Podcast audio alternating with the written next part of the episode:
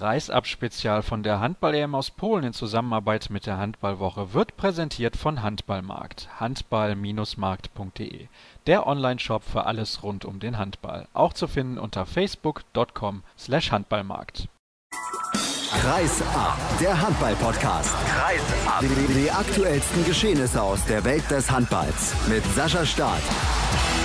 Ihr habt es gehört. Es gibt einen Partner und einen Sponsor für unsere große Vorschau. Nicht nur für die Vorschau, sondern für die gesamte Sendung während der Handball-Europameisterschaft. Hallo und herzlich willkommen zu unserer ersten Sendung. Und ich möchte direkt erstmal Danke sagen und zwar an den Partner, an den Kooperationspartner, die Handballwoche. Das wird sicherlich unsere Reichweite ein wenig erhöhen und an unseren Sponsor handball-markt.de. Ihr habt es gerade schon gehört. Ich glaube, ihr könnt mit ein bisschen Werbung leben, denn das fließt alles in dieses Projekt rein. Das fließt nicht privat auf mein Konto, schön wär's, sondern ich möchte euch damit ermöglichen, dass ihr noch ein bisschen näher dran seid an der deutschen Mannschaft während der Europameisterschaft und ich denke, das bekommen wir hin. Was gibt es in der heutigen Sendung? Es gibt zunächst einen Einführungsteil mit Historie und Rekorden. Wir stellen die Spielorte und die Hallen vor, das Format. Wir blicken auf die Favoriten, die einzelnen Gruppen, die deutsche Gruppe und natürlich auch die deutsche Mannschaft, ein wenig auf die Stars, die fehlen werden. Wir blicken darauf, wo man die Euro im TV verfolgen kann. Es gibt natürlich die Tipps. Wir blicken auch auf die Superstars, ein wenig auf das Land, die Sprache und das Essen. Wo bekommt ihr noch Tickets, wenn überhaupt? Denn die Nachfrage ist extrem groß, ist natürlich sehr, sehr schön. Und wir blicken außerdem auf die Bedeutung des Turniers für den Gastgeber Polen. Denn die Polen richten jetzt zum vierten Mal in den letzten vier Jahren ein großes Ereignis aus. Sie hatten die Fußball-Europameisterschaft, dann hatten sie die Volleyball-Weltmeisterschaft, da sind die Polen Weltmeister geworden und eben in diesem Jahr die Europameisterschaft im Männerhandball. Später begrüße ich Experten und der Reihe nach sind das dann Susu Ole, Arnulf Beckmann, Erik Eggers, Olaf Bruchmann, Markus Götz und Christian Stein. Aber zunächst sage ich Hallo an meinen Experten für Zahlen, Daten und Fakten und das kann niemand anderes sein als Björn Parzen. Hallo Björn. Hallo, schönen guten Tag. Dann legen wir einfach mal los. Also die Sendung, das kann ich jetzt schon sagen, kann lang werden. Wer keine Zeit hat, schade aber nehmt sie euch am besten, denn es wird sich auf jeden Fall lohnen. Wir gucken ein wenig mal auf die Historie der Europameisterschaft. Die erste gab es 1994 in Portugal, später wurde auch mal eine Europameisterschaft in Italien ausgetragen und in der Schweiz. Kann man sich heutzutage fast kaum noch vorstellen, ne? dass die EHF sagt, wir spielen mal in Portugal und in Italien.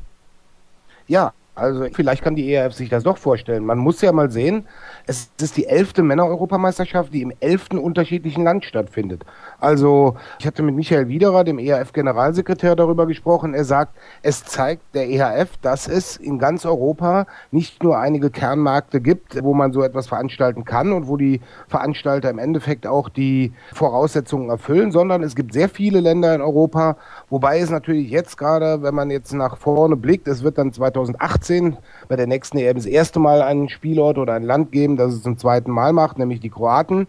Die hatten 2000 schon mal eine eine EM und dann geht es ja sowieso danach mit den Mehrfachländern los, also Norwegen, Schweden, Österreich.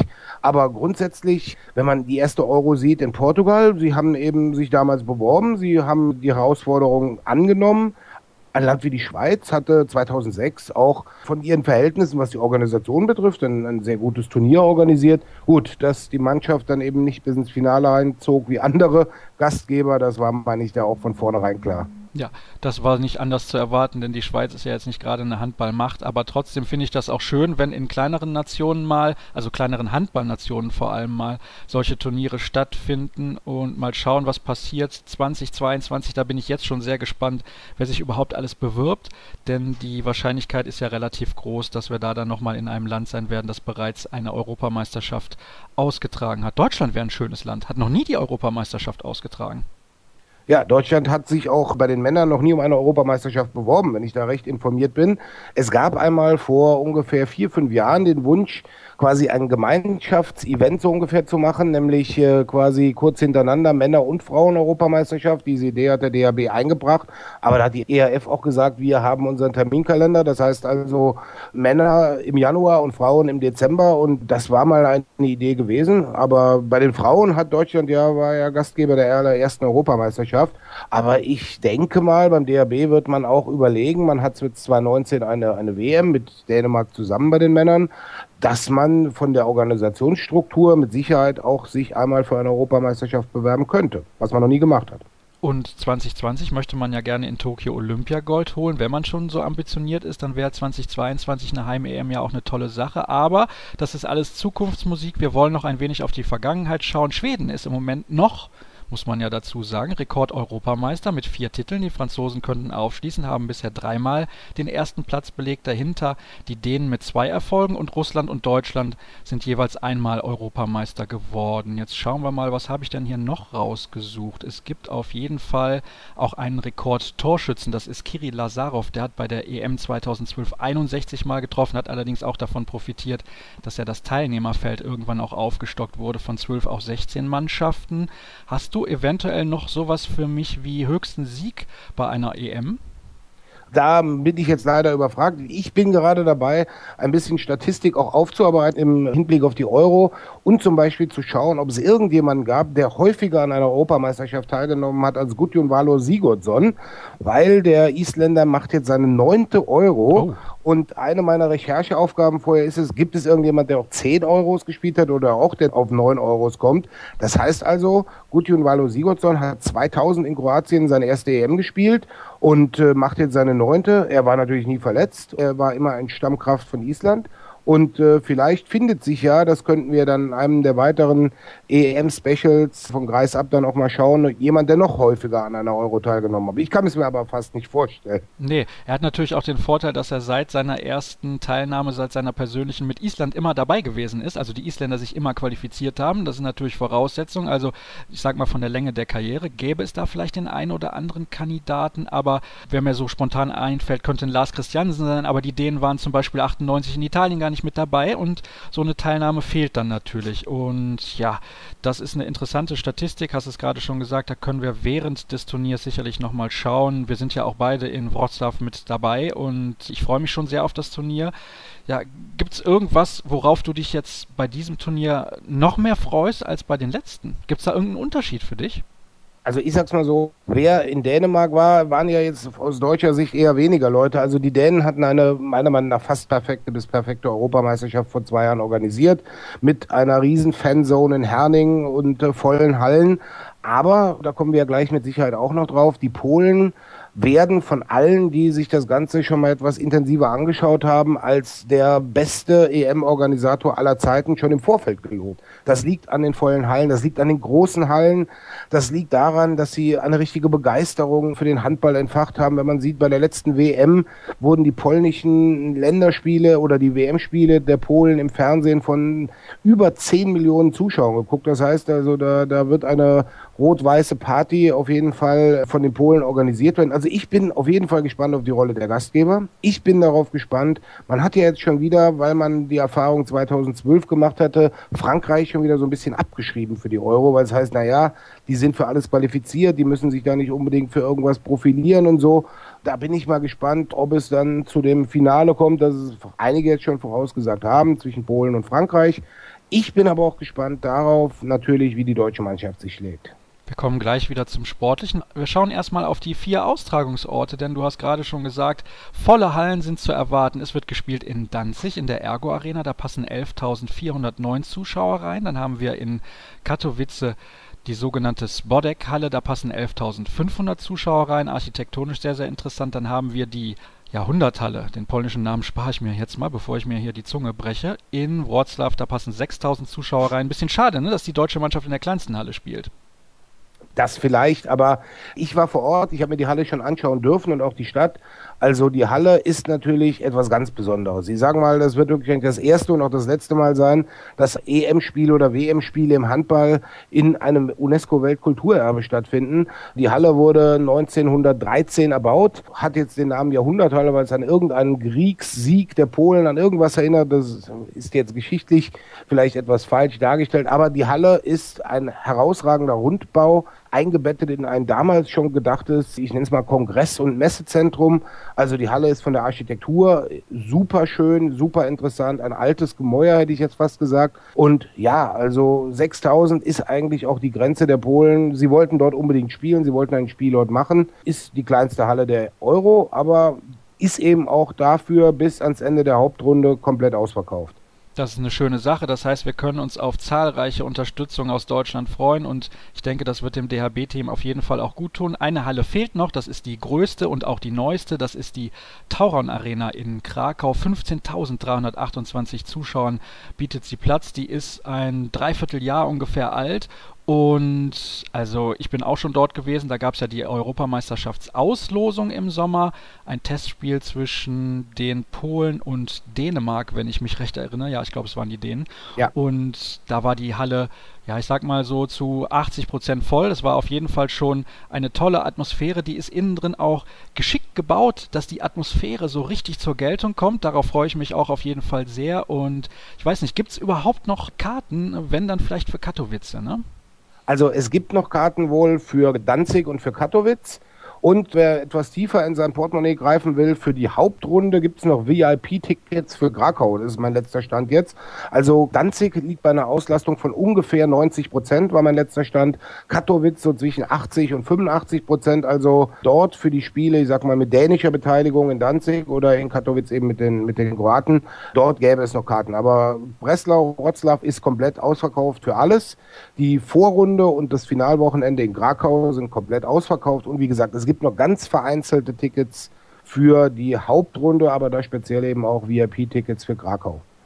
Freust du dich etwas mehr auf das Turnier als sonst, nachdem wir im letzten Jahr in Katar, und das war organisatorisch sehr gut gemacht, das müssen wir schon sagen, ne? die Hallen nicht wirklich so voll waren, wie das in Europa dann teilweise doch der Fall ist, wobei es auch schon Europameisterschaften gab, das müssen wir auch ganz ehrlich sein, da waren die Hallen auch nicht voll. Also ich sag's mal so, der Kölner würde sagen, die EM wird wieder von Häze kommen. Ich hoffe, ich habe es jetzt richtig ausgesprochen. Das haben die Polen gesagt. Die Polen waren mit einer sehr großen Delegation in Katar, um sich auch in Sachen Organisation, Halle und ähnliches noch ein paar letzte Tipps zu holen letztes Jahr. Aber sie haben auch klipp und klar gesagt, das ist auch das Einzige, was wir uns dort vielleicht noch ein bisschen abschauen können. Begeisterung und Enthusiasmus, den hat man in Katar eben leider nicht gesehen. Und ich sage, die Gastfreundschaft der Polen, wenn man sie schon einmal genossen hatte, ist quasi sprichwörtlich. Die Begeisterung für ihre eigene Mannschaft ist noch viel größer. Und eine volle Halle oder im Gegensatz zu Katar eigentlich immer volle Hallen dann, setzt dem Ganzen natürlich noch die Krone dann auf. Jetzt hast du das Wort Begeisterung schon in den Mund genommen, dann lass uns doch mal über die Bedeutung des Turniers für das Land Polen sprechen, nicht nur auf das rein sportliche bezogen. Was bedeutet diese EM für Polen? Welchen Stellenwert hat das Turnier? Du hast es am Anfang angesprochen, die Polen haben schon zwei Sportgroßereignisse in den letzten Jahren erfolgreich und gut gestemmt. Das war die Fußball-EM und das war die Volleyball-WM. Und das Handballorganisationskomitee hat einen großen Erfahrungsschatz, speziell natürlich aus der Organisation der Volleyball-WM genommen. Es werden ja auch zum Beispiel in Katowice und in Danzig die identischen Hallen benutzt. Das heißt, Polen nutzt diese EM auch, um sich als Organisator von Sportgroßereignissen ins Bild zu rücken. Die Wirtschaftskraft der Polen ist in den letzten Jahren gestiegen. Das heißt also, die Leute haben auch das Geld, sich Eintrittskarten dafür zu kaufen. Polen ist eine Sportnation, gerade eine Mannschaftssportnation. Und ich sehe es mal so, es ist für das Image von Polen, wo man jetzt gerade politisch vielleicht etwas beäugt wird wegen gewissen Gesetzen, die dort auch verabschiedet wurden in letzter Zeit. Aber man will sich eben als offener Gastgeber, das war Polen immer dran gelegen, sie haben eine Tour durch viele Länder gemacht. Sie wollen möglichst viele Fans aus ganz Europa haben. Sie wollen eine bunte EM haben, um sich eben darstellen zu können. Und wenn man den sportlichen Punkt jetzt noch mit integriert, wir haben eben über Statistiken geredet, man kann es irgendwie kaum glauben, aber die Polen haben in der gesamten Geschichte des Handballs noch nie eine EM-Medaille gewonnen. Am nächsten dran waren sie mal 2010 in Österreich, als sie das Halbfinale erreichten, dort aber nachher beide Spiele erst gegen Kroatien und dann gegen Island verloren haben. Also Polen brennt auf diese Medaille und ich sag mal, Polen will Europameister werden. Erstens, um diese Komplettbegeisterung zu erreichen und zweitens natürlich mit dem netten Nebeneffekt, dass man sich dort direkt für die Olympischen Spiele qualifizieren kann. Die Chancen sind gar nicht so schlecht. Die Polen haben sportlich gesehen, Gregor Kaczyk, der Spielmacher, ist nicht dabei. Es sind noch einige Spiele angeschlagen. Sie haben eine ziemliche Klatsche im letzten Testspiel gegen Spanien bezogen, aber man kann ja auch so drehen, dass eine verpatzte Generalprobe vielleicht für eine gute Premiere spricht. Sie haben natürlich, wenn wir da jetzt schon ein klein bisschen ins Detail gehen, eine Gruppe, wo es drauf hinausläuft, Polen und Frankreich, also der Gastgeber und der Titelverteidiger und dann hat man mit einem gewissen Abstand dahinter die Serben, bei denen natürlich einige Top-Spieler fehlen und die Mazedonier, wo wie immer alles auf Kirill Lazarov, der eben auch schon mal genannt wurde, ausgerichtet ist. Das heißt also, wenn Polen mit dem Schwung der Begeisterung zum Beispiel verlustpunktfrei in der Hauptrunde einzieht, dann ist das Tor, um dann in Krakow natürlich noch weiterzukommen, mit potenziellen Gegnern wie Kroatien, Island, Norwegen und vielleicht Weißrussland, glaube ich jetzt persönlich eher weniger, natürlich ins Halbfinale zu kommen und dann eben auch, wenn man sich die letzten Gastgeber der Europameisterschaften ansieht. Serbien war Finalist, Dänemark war Finalist in den letzten beiden Jahren oder in den letzten vier Jahren, die beiden vergangenen Gastgeber. Und ich denke, das ist auch das Ziel der Polen. Und wir haben eben schon von der Begeisterung gesprochen und ich denke auch, diese Begeisterung wird die polnische Mannschaft, selbst wenn der eine oder andere gute Spieler fehlt, auf jeden Fall tragen. Ich bin mir relativ sicher, dass sie zumindest in das Finalwochenende einziehen werden und dann ist sowieso alles möglich, weil die Euphorie wird in den Himmel steigen und vielleicht sind die einzelnen Spieler dann nochmal mehr dazu in der Lage, ihr absolutes Leistungsmaximum abzurufen. Wenn du schon so eine tolle Überleitung geschafft hast, Björn, dann bleiben wir doch direkt in dieser Gruppe A und kommen zu den Tipps, was das Weiterkommen angeht. Ich sag jetzt mal, die Mazedonier werden sich in diesem Spiel am 19. Januar, wo es dann darauf ankommt, gegen die Serben durchsetzen, denn Serbien ohne Vujen und Ilic, das ist nicht das Serbien, was wir eigentlich kennen. Deswegen ist da mein Tipp Frankreich, Polen, Mazedonien. Schließt du dich da an? Zu 100 Prozent. Oh, wunderbar. Dann können wir direkt in Gruppe B schauen. Da haben wir die Kroaten, Island, Weißrussland und Norwegen. Die spielen in Katowice. Wie siehst du dort die sportliche Konstellation? Also ich sehe die Konstellation so. Kroatien hat, oder sagen wir der Trainer Jelko Babic, hat einen recht überraschenden Umbruch jetzt vollzogen, obwohl sie haben sich ja für ein Olympia-Qualifikationsturnier in Katar auch qualifiziert als WM-Sechster. Er hat sehr viele junge Spieler, die man jetzt aber auch schon alle aus der Champions League kennt, meist von RK Zagreb dabei. Also ich sage, es wird einen Kampf geben zwischen Kroatien und Island um die erste Position. Und dann sehe ich, man muss die Mannschaft beobachten, ob sie vielleicht schon die internationale Erfahrung hat. Die Norweger schätze ich also richtig gut ein, wobei die auch ein langfristiges Ziel haben, nämlich dann auch irgendwann mal bei Olympia dabei zu sein. Ich weiß jetzt noch nicht genau, ob es für dieses Mal schon reicht, aber sie haben so junge Spieler wie Sander Sargosen, Tönnissen oder, oder andere eben auch, also mein Tipp für diese Gruppe ist, äh, Kroatien und Island rennen sich unentschieden im direkten Duell und liegen dann gemeinsam einen Punkt vor Norwegen. Ja, das glaube ich auch, dass die Norweger da eine ganz gute Rolle spielen können. Wenn man sieht zum Beispiel Harald Reinkind bei den Rhein-Neckar-Löwen, kam in die Bundesliga, hat sich am Anfang schwer getan, hat sich in den letzten Monaten sehr gut entwickelt. Das passt ein bisschen auf das komplette Bild der norwegischen Mannschaft. Relativ jung, ehrgeizig, spielen frischen Handball und auch einigermaßen attraktiv. Und ich denke, die haben da durchaus ein Wörtchen mitzureden, was die ersten Plätze in dieser Gruppe angeht. Weißrussland ist eigentlich nur Rotenka. Weißrussland ist nicht nur eigentlich, ich denke auch.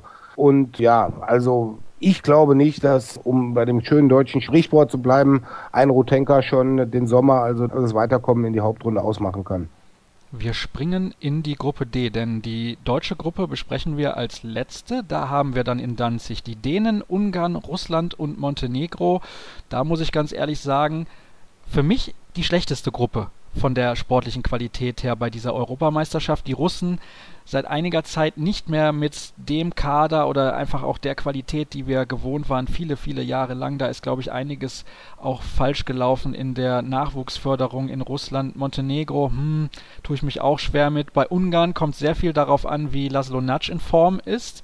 Ist er fit, ist er nicht fit? Der hatte ein paar Probleme im Herbst, konnte bei Westbrem eine Zeit lang nicht mitspielen und eigentlich müsste hier Dänemark mit 6 zu 0 Punkten durchgehen.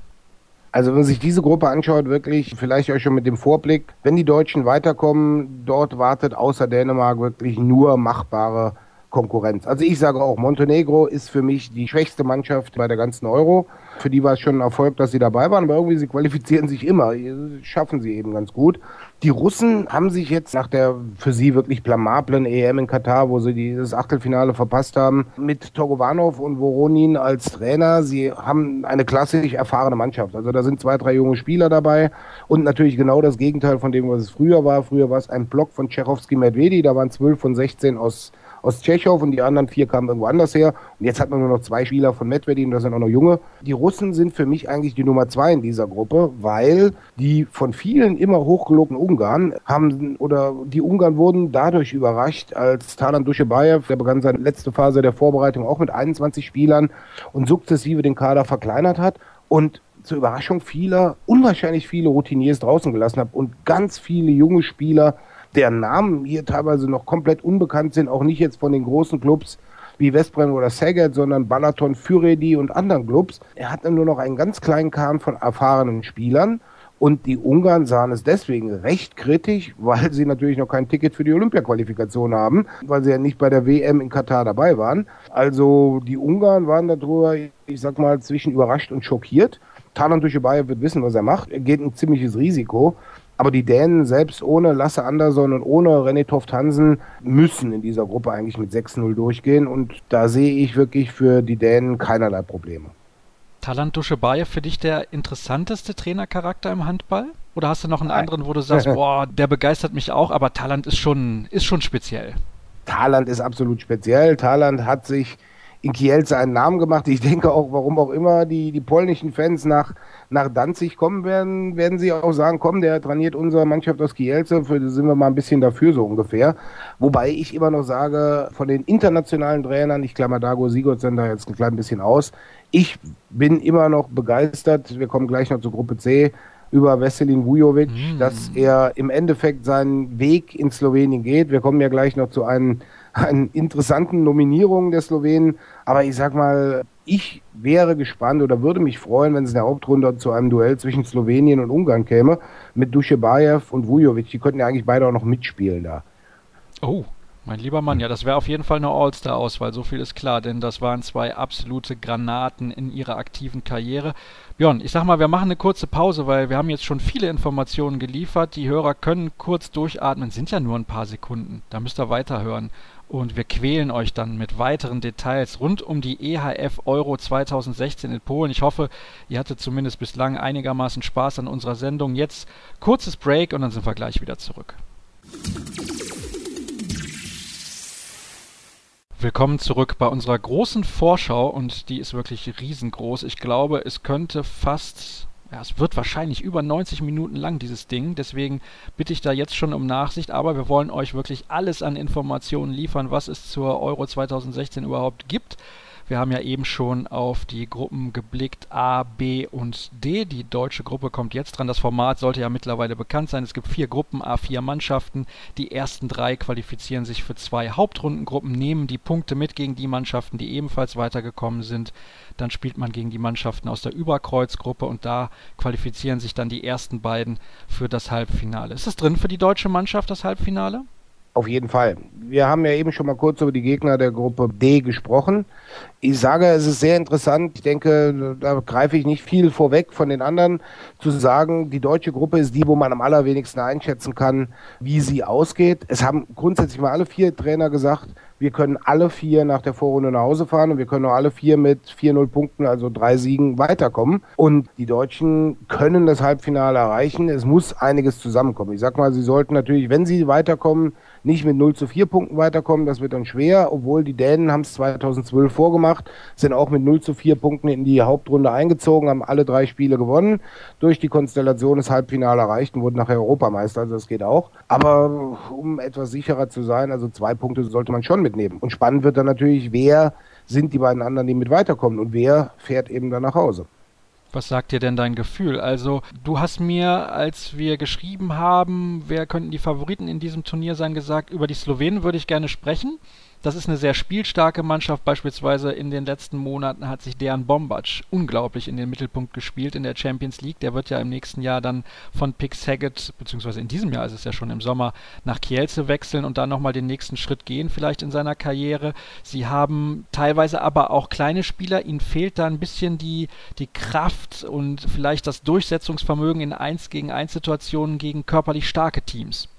Also ich finde, die Slowenen sind eine überaus interessante Mannschaft. Wer jetzt sagt, okay, ich habe die Slowenen beim Supercup beobachtet, wird sehr viele Veränderungen feststellen. Und Veselin Vujovic, der Trainer, hat beim Supercup einige draußen gelassen, die ein bisschen angeschlagen waren oder er wollte andere sehen, hat jetzt aber sich auf seinen Kader festgelegt und in Slowenien kochten die Wogen hoch, als er nämlich am Dienstagabend seinen Kader bekannt gab und da nämlich unter anderem Dragan Gajic, Sebastian Skube und Mia Svisay, also drei der erfahrensten Spieler, drei seiner Stars, außen vor gelassen hat und zum Beispiel auf rechts außen gesagt hat, da gilt mein ganzes Vertrauen Gaspar Maguc aus Westbrem. Nur in Slowenien kam es dann quasi, ich sag mal, ein Volksaufstand wäre das falsch, aber die Handball interessiert mich schon gedacht, was macht dieser irre Vujovic? Gerade was Dragan Gajic betrifft, der war natürlich Torschützenkönig der WM in Katar. Und just 24 Stunden später wird die Verletzung von Jure Dolenetz von Montpellier gemeldet, einem anderen Linkshänder. Und Dragan Gajic rutscht wieder in den Kader hinein. Also ein Schelm, wer Böses dabei denkt, dass sich Dolenetz just heute verletzt hat.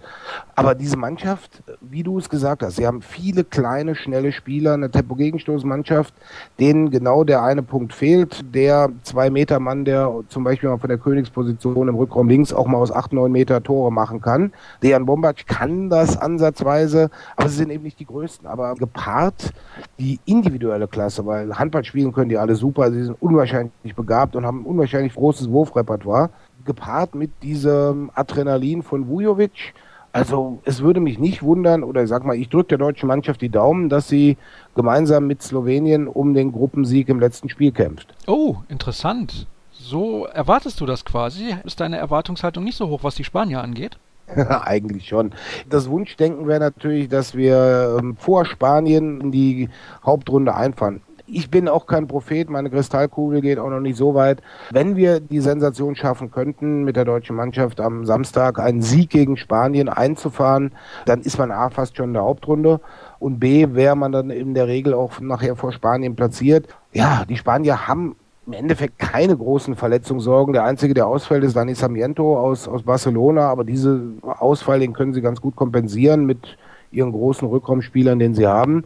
Und ja, also viele sagen ja sogar, Spanien ist der Top-Favorit dieses Jahr, weil bei Frankreich natürlich auch ein paar Spieler verletzt sind. Das ist bei mir jetzt nicht unbedingt so, aber ja, meine Wunschvorstellung, wenn ich mir was aussuchen dürfte, wäre mit vier Punkten in das Spiel gegen Slowenien gehen, das abschließende Vorrundenspiel und dann schauen, wer der Gruppenerste wird.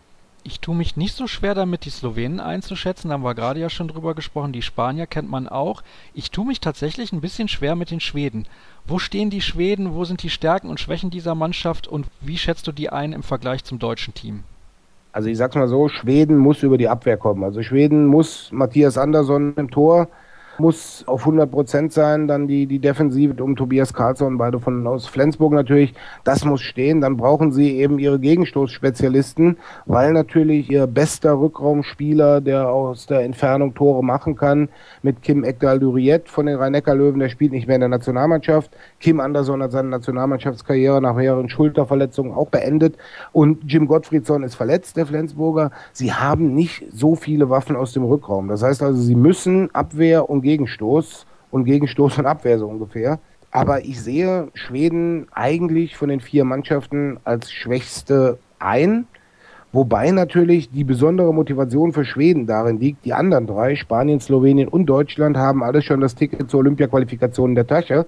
Und wenn Schweden das Weiterkommen verpasst, ist der Olympiatraum AD. Also das kann eine zusätzliche Motivation natürlich bei den Schweden sein. Das muss man sehen, wie sich das auswirkt. Sie haben zwar gute Trainer mit Lindgren und Olsson, aber eben gerade im Rückraum fehlt mir da noch derjenige oder diejenigen Spieler, die das Spiel dann auch mal aus, aus 10, 11 Metern entscheiden können. Zumal, zumal die Schweden ja Olympiasilber gepachtet haben. Also die haben ja ein Anrecht mit dabei zu sein und dann Zweiter zu werden. Ja, natürlich. Also Ola Lindgren und Stefan Olsson werden höchstwahrscheinlich, ich wüsste nicht, wer diese beiden in der gesamten Handball-Olympia-Geschichte noch toppen sollte. Dreimal als Spieler, einmal, einmal als Trainer, Olympia Silber. Das heißt, die waren vier Olympiafinals und haben es leider nie gewonnen. Ja, deswegen, allein schon wegen der Geschichte wäre es natürlich schön, wenn die Schweden dann auch bei Olympia dabei wären.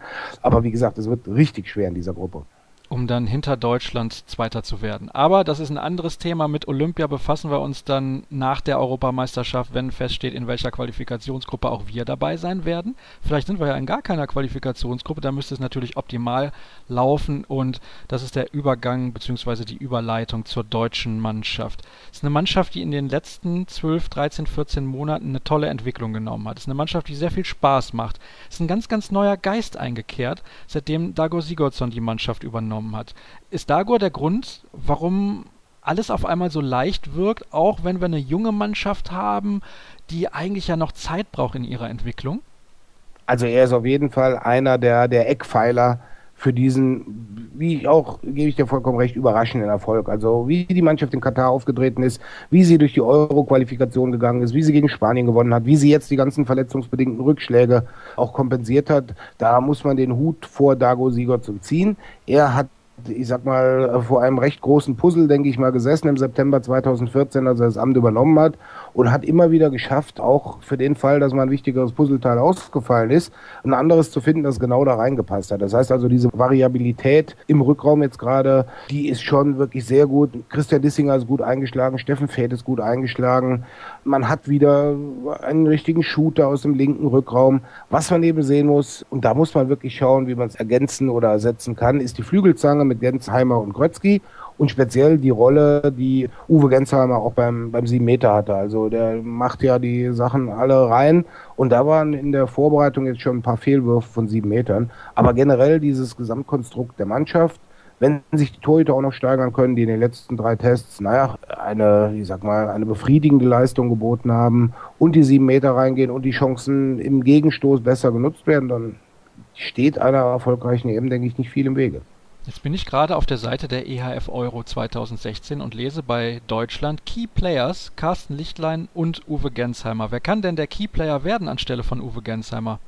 Grundsätzlich, äh, weil wer die Key Player sein können, ich sag mal Carsten Lichtlein, wenn er besser spielt als in den drei letzten Spielen und wer sich absolut die Kapitänsbinde auch verdient hat für die Verantwortung, die er übernommen hat und auch die Rolle in der Mannschaft spielt, ist natürlich ein Steffen Weinhold. Also er übernimmt das Ganze wenn man sieht, wie die Mannschaft gebaut ist von der Hierarchie, kann auch ein Steffen Fäth schnell in die Rolle eines Führungsspielers hineinwachsen. Und die Mannschaft braucht, denke ich mal, in der Konstellation, wie sie ist, jetzt auch nicht so, ich sag mal, wie bei Mazedonien einen Lazarov oder bei Weißrussland einen Rutenka, einen, auf den man im Endeffekt die ganze Verantwortung schieben kann. Da sind viele dabei, die, obwohl sie noch recht jung sind, schon eine gewisse nationale, internationale Erfahrung haben und eben auch Verantwortung übernehmen können.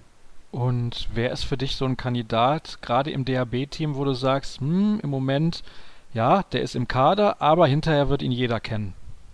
Christian Dissinger ist auf jeden Fall einer der, wo ich sage, wenn der so unbeschwert weiterspielt, wie er es in den beiden ersten Testspielen gegen Tunesien und Island gemacht hat, dann wird man nachher sagen, ach, der Dissinger, der spielt doch schon ewig bei der Nationalmannschaft. Nein, aber ich denke, wenn er verletzungsfrei bleibt und diese Unbekümmertheit gepaart mit seiner Treffsicherheit vereinbaren kann, dann ist er einer, wo man nachher sagen wird, tolle Euro. Dann freuen wir uns darauf doch und ich brauche abschließend deine Tipps. Aber ich habe so rausgehört, Deutschland vor Slowenien, Spanien und Schweden. Ist das dein Tipp für diese Gruppe? Da spielt ein bisschen Wunschdenken mit. Es wäre ideal, wenn es so kommen würde, aber gut, gehen wir mal realistisch davon aus, dass alle Mannschaften ein Spiel verlieren und zwei gewinnen und dann auch mit der identischen Punktzahl in die Hauptrunde einziehen. Ja, und dann verlieren wir gegen Dänemark, gewinnen die beiden anderen und gehen als Zweiter ins Halbfinale. So ist der Plan, ne? Genau so ist der Plan und das vielleicht gewinnen wir ja gegen Dänemark und äh, oh. die beiden anderen verlieren gegen Dänemark und dann sind wir noch früher im Halbfinale. Aber wir sind jetzt wieder beim Thema Wunschdenken. ja, ist ja hier kein Wunschkonzert. Wir wollen uns an die Fakten halten und die Fakten sagen auch, es fehlen viele Stars. Jetzt sagen einige Kollegen, mit denen ich auch schon gesprochen habe, ein paar der Gespräche habe ich ja schon vor unserem Gespräch aufgezeichnet. Hm, das ist ja nicht viel anders als sonst. Ich habe trotzdem das Gefühl, dass mehr Stars fehlen. Jetzt nicht nur Ilic und Wujen, es fehlen bei der deutschen Mannschaft ja auch. Winczek ist mittlerweile aus meiner Sicht ein absoluter Weltklasse-Kreisläufer, sowohl offensiv als auch defensiv. Wir haben Uwe Gensheimer, vielleicht der weltbeste Linksaußen, der nicht mit dabei ist. Wir haben Philipp Jicha, der nicht dabei ist. Okay, die Tschechen sind nicht mit dabei, das ist natürlich ein ganz anderes Thema. Und bei den Franzosen fehlen, glaube ich, Acambré, wen haben wir dann noch? Barachet und noch irgendeinen, den ich vergessen habe. Die müssen im Prinzip auf ihre zweite Garde im Rückraum verzichten. Das ist schon etliches. Durier bei den Schweden hat die Nationalmannschaftskarriere mit Mitte 20 beendet. Wie bewertest du das alles? Also vor dieser Euro gebe ich dir vollkommen recht, so viele verletzte Spieler aber auch Spieler, die aus irgendwelchen anderen Gründen auf die Euro verzichten, weil sie entweder Probleme im Trainer haben oder sagen, mein Fokus gilt dem Verein. Man hat natürlich jetzt noch so Leute wie René Toft Hansen von, von THW Kiel oder Lasse Andersson bei den Dänen, die zwei. Es sind schon sehr, sehr viele Stars nicht dabei. Also da muss man wirklich schauen und die meisten dieser Verletzten, egal aus welchen Ländern sie kommen, spielen oder spielten in der, in der, in der Bundesliga. Und dann natürlich bei den Vereinen gerade, die auch in der Champions League involviert sind. Und da sind wir wieder an der alten Frage, ist es eine Überbelastung in der Konsequenz aus Liga und Champions League? Aber wenn man es sich wirklich anschaut, bei den Franzosen fehlen drei bis vier Spieler aus dem Kader von, von Katar. Bei den Dänen fehlt ein wichtiger Spieler und ein aufstrebendes Nachwuchstalent. Also ja, da sind schon einige Namen, die man sonst bei diesen Turnieren dabei hat, eigentlich, die diesmal nicht auf der Liste stehen. Ich weiß, Björn, du arbeitest seit vielen Jahren ja auch für die EHF, deswegen ist das für dich eine schwierige Sache, dich da vielleicht auch ein bisschen kritisch zu äußern. Aber ist die Champions League in diesem Format sinnvoll? Wenn wir die deutsche Brille ausziehen, auf jeden Fall. Weil es gibt ja im Endeffekt die Situation, dass die deutschen Vereine eben sagen, die Champions League ist überbordend, sind zu viele Spiele bei dem Wert, den das Ganze nachher hat, wenn von acht Mannschaften sechs weiterkommen. Aber wenn man jetzt sieht, das restliche Europa vielleicht mit leichten Abstrichen die dänischen und französischen Vereine, aber der Rest von Europa wünscht sich genau, dass es jede Woche einmal Westbrem gegen Paris, Barcelona gegen Kielce oder ähnlich heißt, in der Gruppenphase schon, weil eben ein Großteil der Refinanzierung ihrer nicht günstigen Kader über die Champions League erfolgt, weil sie in der nationalen Liga keine Konkurrenz haben. Aber die deutschen Vereine sagen, wir können mit den Spielen international gar kein Geld verdienen.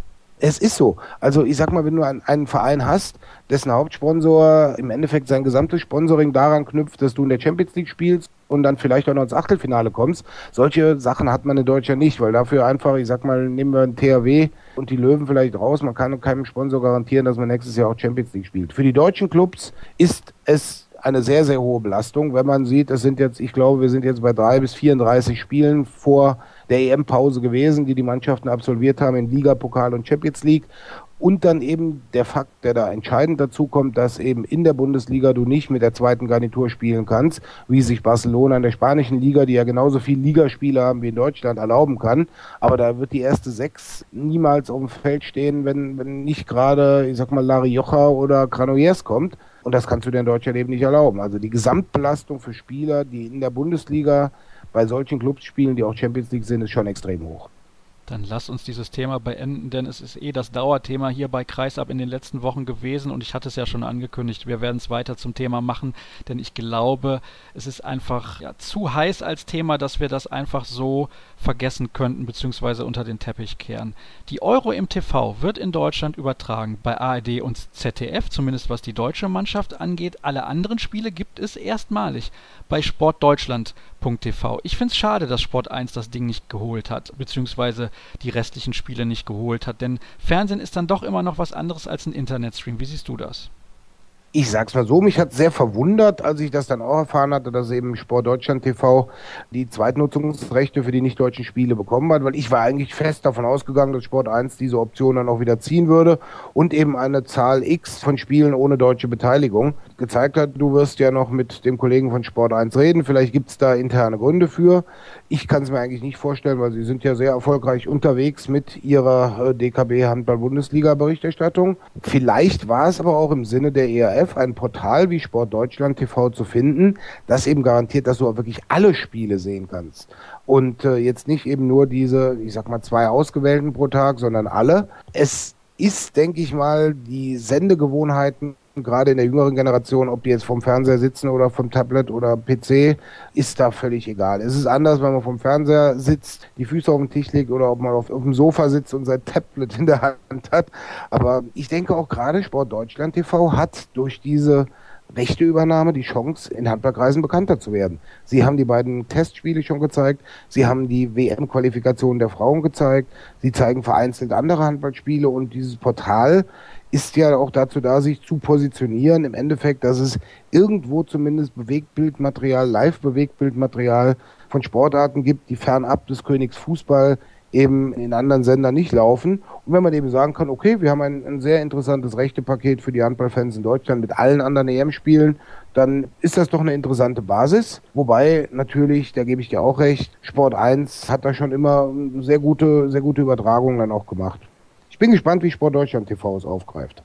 Ich bin großer Fußballfan, das weißt du ja auch. Und ich gucke jeden Scheiß. Ich sag's auch so klar und deutlich. Trotzdem kotzt es mich an, dass der Fußball alles verdrängt an tollen Sportarten, die wir in Deutschland sonst noch so zu bieten haben. Aktuelles Beispiel Olympia-Qualifikation im Volleyball. Das deutsche Spiel gegen Polen, Spiel um Platz 3 in Berlin, war ganz, ganz fantastischer Sport und Schade, dass das nicht noch mehr Aufmerksamkeit generiert hat, denn da werden teilweise wirklich Höchstleistungen geboten und das passiert nicht nur im Fußball in Deutschland oder auch in anderen Ländern, sondern in vielen anderen Sportarten. Ja, was habe ich denn noch auf meiner Liste stehen? Das Land, die Sprache und das Essen. Also das Land Polen hat, glaube ich, muss ich gerade nochmal gucken, 50 Millionen Einwohner. Ist das korrekt? Du weißt das doch bestimmt auswendig, sowas. In Geografie war ich lange krank, aber ich glaube, es ist knapp unter, unter 50 Millionen. Also irgendwas unter 40, Entschuldigung, habe ich mich vertan. 38 ja. Millionen sind es, so sollte es richtig heißen. Ja. Also, das Land hat wie gesagt 38 Millionen Einwohner. Offizielle Währung ist Swati, kann man ungefähr rechnen 1 zu 4, also 1 Euro sind 4 Swati und ja, die Sprache unfassbar schwierig. Deswegen lasst es besser, wenn ihr nach Polen fahrt. Versucht es irgendwie auf Deutsch oder Englisch. Viele Leute in Polen sprechen sowieso auch noch Deutsch und die jüngere Generation spricht auch sehr gut Englisch. Aber das Essen, da hast du doch bestimmt irgendwas im Köcher, wo du dich drauf freust. Wer die bayerische und tschechische Küche mag, wird an der polnischen Küche auch seinen Spaß haben. Also es ist eine, eine sehr, in Deutschland würde man so schön sagen, gut bürgerliche Küche, wo man definitiv, wenn man in ein, in Anführungszeichen, normales Restaurant, zum Beispiel in Breslau geht, für sein Slotty eben auch ein gutes Essen bekommt. Das heißt, das Preis-Leistungs-Verhältnis ist wirklich gut in Polen. Pirogi kann ich da absolut empfehlen oder Bigos, das sind Fall. so Klassiker der polnischen Küche, die man auf jeden Fall mal ausprobiert haben sollte. Wir kommen aber vom kulinarischen zu den abschließenden Tipps, wobei, was haben wir denn noch? Ah, ich glaube, die Superstars, Björn, die brauchen wir gar nicht mehr durchgehen. Das sind die, die wir bei jedem Turnier sehen. Mikkel Hansen, Nikola Karabatic oder hast du da sonst noch irgendwen? Nein, also bei den Superstars denke ich, wenn man die abzieht, über die wir eben gesprochen haben, die nicht dabei sind. Ich bin bei so Turnieren immer gespannt, ob irgendjemand es schafft, Lazarovs EM-Torschützenkönig Rekord aus Serbien zu brechen oder ob er es vielleicht selber schafft. Also da, letztes Mal war Johan Kaneas der Torschützenkönig. Also das ist, für mich denke ich, die Superstars sind die gleichen Weber. Nein, der aktuellen Form wird es Kaneas nicht werden, so viel kann ich sagen. Ja, dann kommen wir also zu den Tipps. Wer wird Europameister? Und bitte Du weißt es ja, bei Kreisab legt man sich eindeutig fest, also nicht jetzt fünf, sechs Mannschaften nennen. Und, das würde ich auch gerne von dir noch wissen, gibt es so einen Spieler, da bist du ja auch immer relativ gut informiert, den wir alle jetzt nicht so im Kopf haben, von dem du glaubst, der wird jetzt bei diesem Turnier den Durchbruch schaffen. Muss jetzt nicht ein deutscher Spieler sein, sondern vielleicht auch von einer anderen Mannschaft. Für das Turnier selber ist es am schönsten, wenn der Gastgeber richtig weit kommt. Also sage ich jetzt mal, Polen wird Europameister. Und ja, der Spieler, auf den wir uns freuen können, der ist leider verletzt. Lasse Andersen wäre mein Kandidat gewesen, der die junge Däne, der jetzt nach Barcelona wechselt. Also suche ich mir bei den Slowenen einen aus, den kennen wir in Deutschland schon noch aus der Champions League, war vielleicht jetzt noch nie so im richtigen Fokus. Gaspar Maguc, der Rechtsaußen von Slowenien, wird einer sein, der das Turnier richtig positiv beeinflussen kann. Wenn Gajic ihn spielen lässt, ne? Und das habe ich bewusst jetzt gesagt, Gajic und nicht Vujovic.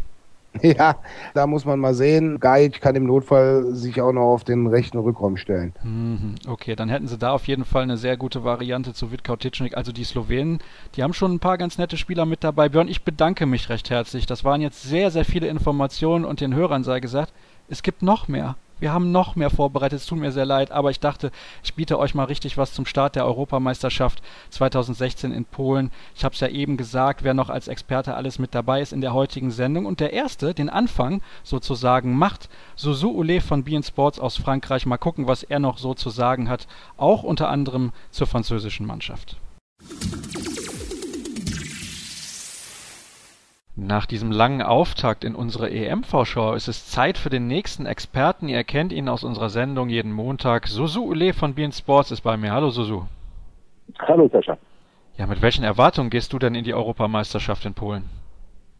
Ja, also das wird äh, schon wieder eine, eine EM, äh, also etwas Besonderes, äh, weil es ist kurz vor, vor der vor Olympics, vor Rio und das ist kein normale EM. Also ich meine, die Mannschaften, die müssen noch ein Ticket lesen irgendwie. Äh, die Mannschaften, die können sich auch direkt äh, für Frankreich 2017 qualifizieren und es gibt eine Mannschaft, die hat da nicht zu holen. Das ist Frankreich. Also mal gucken. So, ich glaube, wir werden schon wieder die gleiche Favorit haben nämlich der Gastgeber Polen, Spanien, Dänemark, vielleicht Frankreich. Ich glaube, Frankreich ist ein bisschen schwächer als, äh, als normal.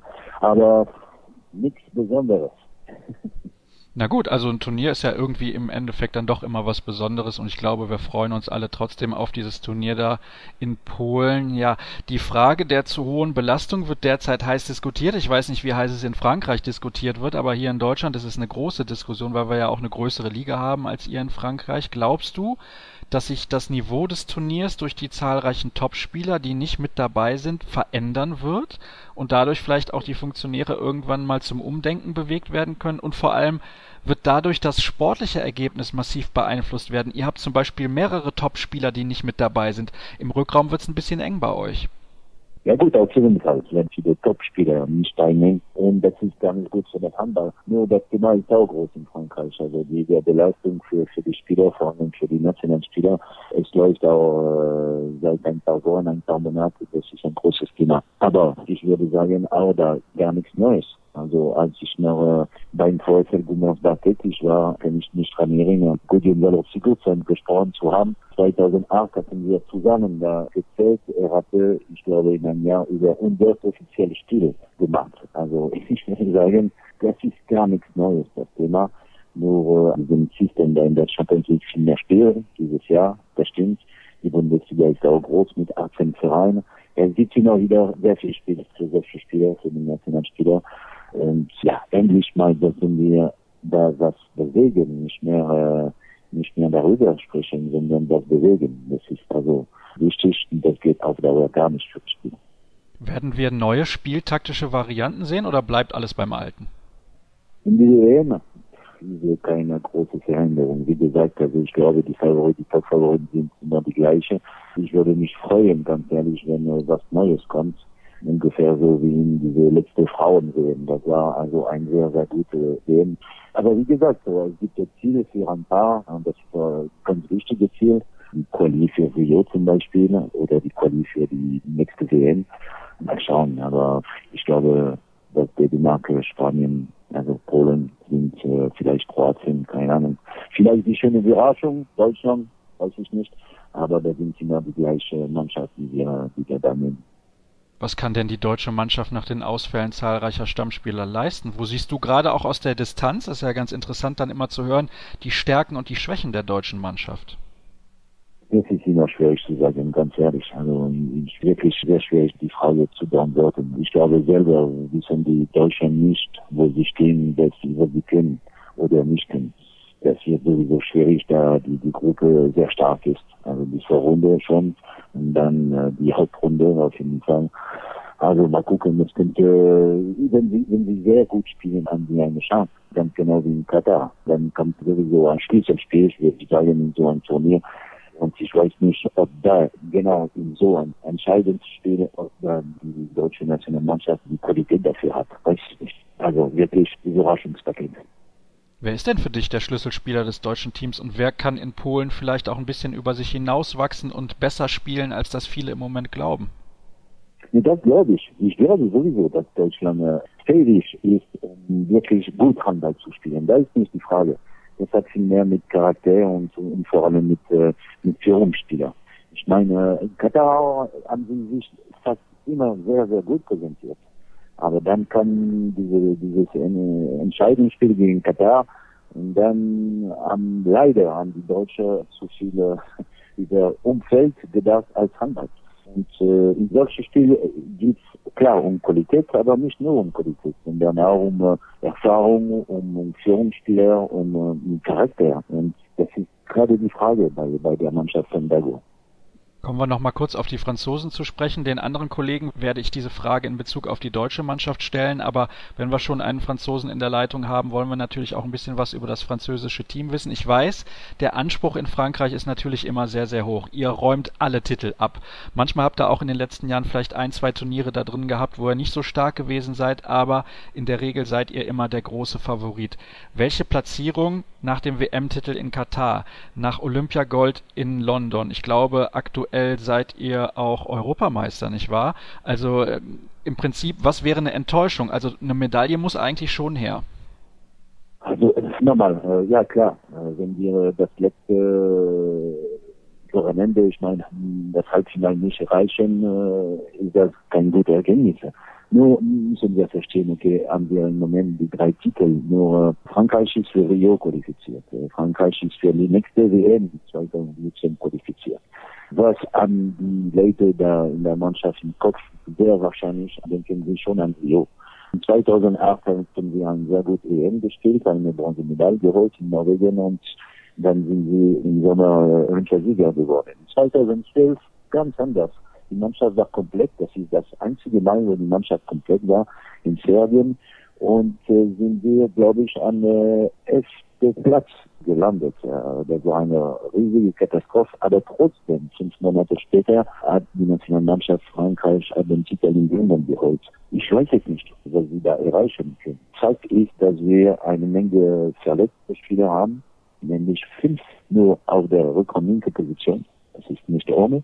Die Mannschaft hat sich also teilweise sehr gut präsentiert, vor allem gegen Dänemark, eine große Siege. Sie haben einmal gegen Katar verloren und einmal knapp gegen Norwegen gewonnen. Mal gucken. Wir werden da zwei, drei Serienspiele präsentieren und ich glaube, sie können äh, davon wirklich profitieren. Ob die Mannschaft da den Titel holen kann, ja. Ja, sie kann. Sie kann, ob sie das wirklich macht, weiß ich nicht. Aber ich bin guter Dinge, dass wir mindestens das Halbfinale reichen. Susu, du weißt, bei uns muss man immer klare Worte finden. Wer wird Europameister? Spanien. Oh, das ist interessant. Das hätte ich jetzt nicht erwartet, dass das als Antwort kommt. Ich hatte tatsächlich mal auf die Polen getippt, dass das deine Aussage ist. Aber finde ich auf jeden Fall interessant. Und ja gut, die können eigentlich gar nicht Europameister werden. Die scheiden ja in der Vorrunde quasi schon gegen Deutschland, Slowenien und Schweden aus. Nee, aber Spaß beiseite. So, so, ich danke dir recht herzlich. Wir bitten die etwas schlechte Tonqualität zu entschuldigen und es geht gleich weiter mit dem nächsten Gast. Das ist Arnulf Beckmann von Handball Insight. Nach der kurzen Pause ist der nächste Gast in der Leitung. Ich habe ihn eben schon angekündigt. Es ist Arnulf Beckmann von Handball in Zeit. Hallo Arnulf. Hallo Sascha. Ja, mit welchen Erwartungen geht's für dich denn in die EM? Naja, man sollte meinen, angesichts der angespannten Personalsituation rund um die deutsche Mannschaft, sollte man seine Erwartungen ein wenig zurückschrauben. Wenn ich sehe, dass äh, mit Paul Drucks, mit Winczek, mit Gensheimer und Krötzky da gleich vier Stammkräfte ausfallen, zudem, wie ich hörte, Feld und Dissinger im Moment noch ein wenig angeschlagen sind, sollten die Erwartungen jetzt nicht so wahnsinnig groß sein. Aber wenn ich dann beobachte, mit wie viel Optimismus sich das gesamte Umfeld des Teams auf diese Europameisterschaft zubewegt, dann macht mir das auch viel Mut. Ich habe jetzt jüngst gelesen und gehört, dass sich nicht nur Trainer Dago Sigurdsson, sondern auch Bob Hanning und Heiner Brandt sogar schon dazu verstiegen haben, eine mögliche Halbfinalteilnahme des deutschen Teams in Aussicht zu stellen. Ich lasse mich gerne davon anstecken, bin gespannt, welche Rolle die deutsche Mannschaft spielen wird. Beim Halbfinale bin ich zwar noch etwas skeptisch, aber bin ich dennoch fest davon überzeugt, dass das Team eine richtig gute Rolle spielen wird. Schon eine ganz andere Erwartungshaltung als letztes Jahr in Katar, oder?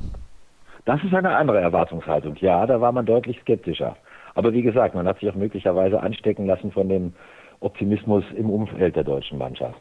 Hoffen wir, dass die Mannschaft diesen diesen Ansprüchen und diesen Erwartungen dann auch gerecht werden kann auf der Platte. Es gibt die Frage, die ich allen stelle im Moment, und zwar die zur Belastung. Und zwar hätte ich dazu natürlich auch gerne deine Meinung. Es werden einige Topspieler in Polen nicht mit dabei sein. Die habe ich jetzt in der Sendung auch schon genannt. Die muss ich nicht unbedingt jedes Mal wiederholen. Deswegen die Frage ein wenig verkürzt. Glaubst du, dass das sportliche Ergebnis massiv beeinflusst werden wird, dadurch, dass viele Topspieler fehlen? Und glaubst du, dass die Funktionäre irgendwann sagen, hm, vielleicht jedes Jahr ein Turnier und eine riesige Champions League, das ist doch nicht das Gelbe vom Ei? Ja, darauf muss ich zwei sehr unterschiedliche Antworten geben. Zum einen glaube ich, dass sich das natürlich immer auswirken wird, wenn großartige Spieler einer Mannschaft fehlen werden. Das liegt ja eigentlich schon in der Natur der Sache. Natürlich wird es dann unter Umständen auch das sportliche Ergebnis beeinflussen. Ich glaube allerdings weniger daran, dass solche Situationen, wie sie nun wieder mal auftreten, und die sind ja nicht neu, Funktionäre zum Umdenken bewegen. Ich glaube, dazu sind die finanziellen Interessen der großen internationalen Verbände einfach viel zu massiv. Ähm, andererseits bietet sich durch das Fehlen der vermeintlichen Superstars hier und da und dort ja sicherlich auch immer mal eine Chance für den Nachwuchs oder für Ersatzleute, die dann möglicherweise bei einer Europameisterschaft mal für Furore sorgen könnten. Mhm, da kommen wir gleich noch zu. Eine Frage, die ich vorher gerne noch stellen möchte. Erwartest du irgendwelche spieltaktischen Neuerungen? Also sicherlich nichts Gravierendes. Hier und da und dort werden sicherlich Trainer neue Dinge probieren, Aber im Großen und Ganzen wird da, glaube ich, nicht so wahnsinnig viel passieren, weil ich einfach glaube, dass in spieltaktischer Hinsicht der Handballsport im Moment, zumindest solange das Regelwerk nicht gravierend verändert wird, ziemlich ausgereizt ist. Da entscheidet am Ende dann die individuelle Klasse darüber, ob eine Mannschaft dann am Ende erfolgreich ist oder nicht. Jetzt hast du eben schon ein paar Spieler genannt, die bei der deutschen Mannschaft ausfallen. Das sind vier Siebtel der Stammformation. Das ist natürlich ein ordentliches Holz. Du hast eben aber auch gesagt, viel Optimismus und Halbfinale ist möglich. Dann gucken wir doch mal ein bisschen auf die Stärken und Schwächen deiner Meinung nach dieser Mannschaft. Wo liegen die denn? Ich glaube, dass eine neue Stärke der deutschen Mannschaft, das haben zumindest jetzt die Vorbereitungsspiele gezeigt, das gebundene Angriffsspiel geworden ist.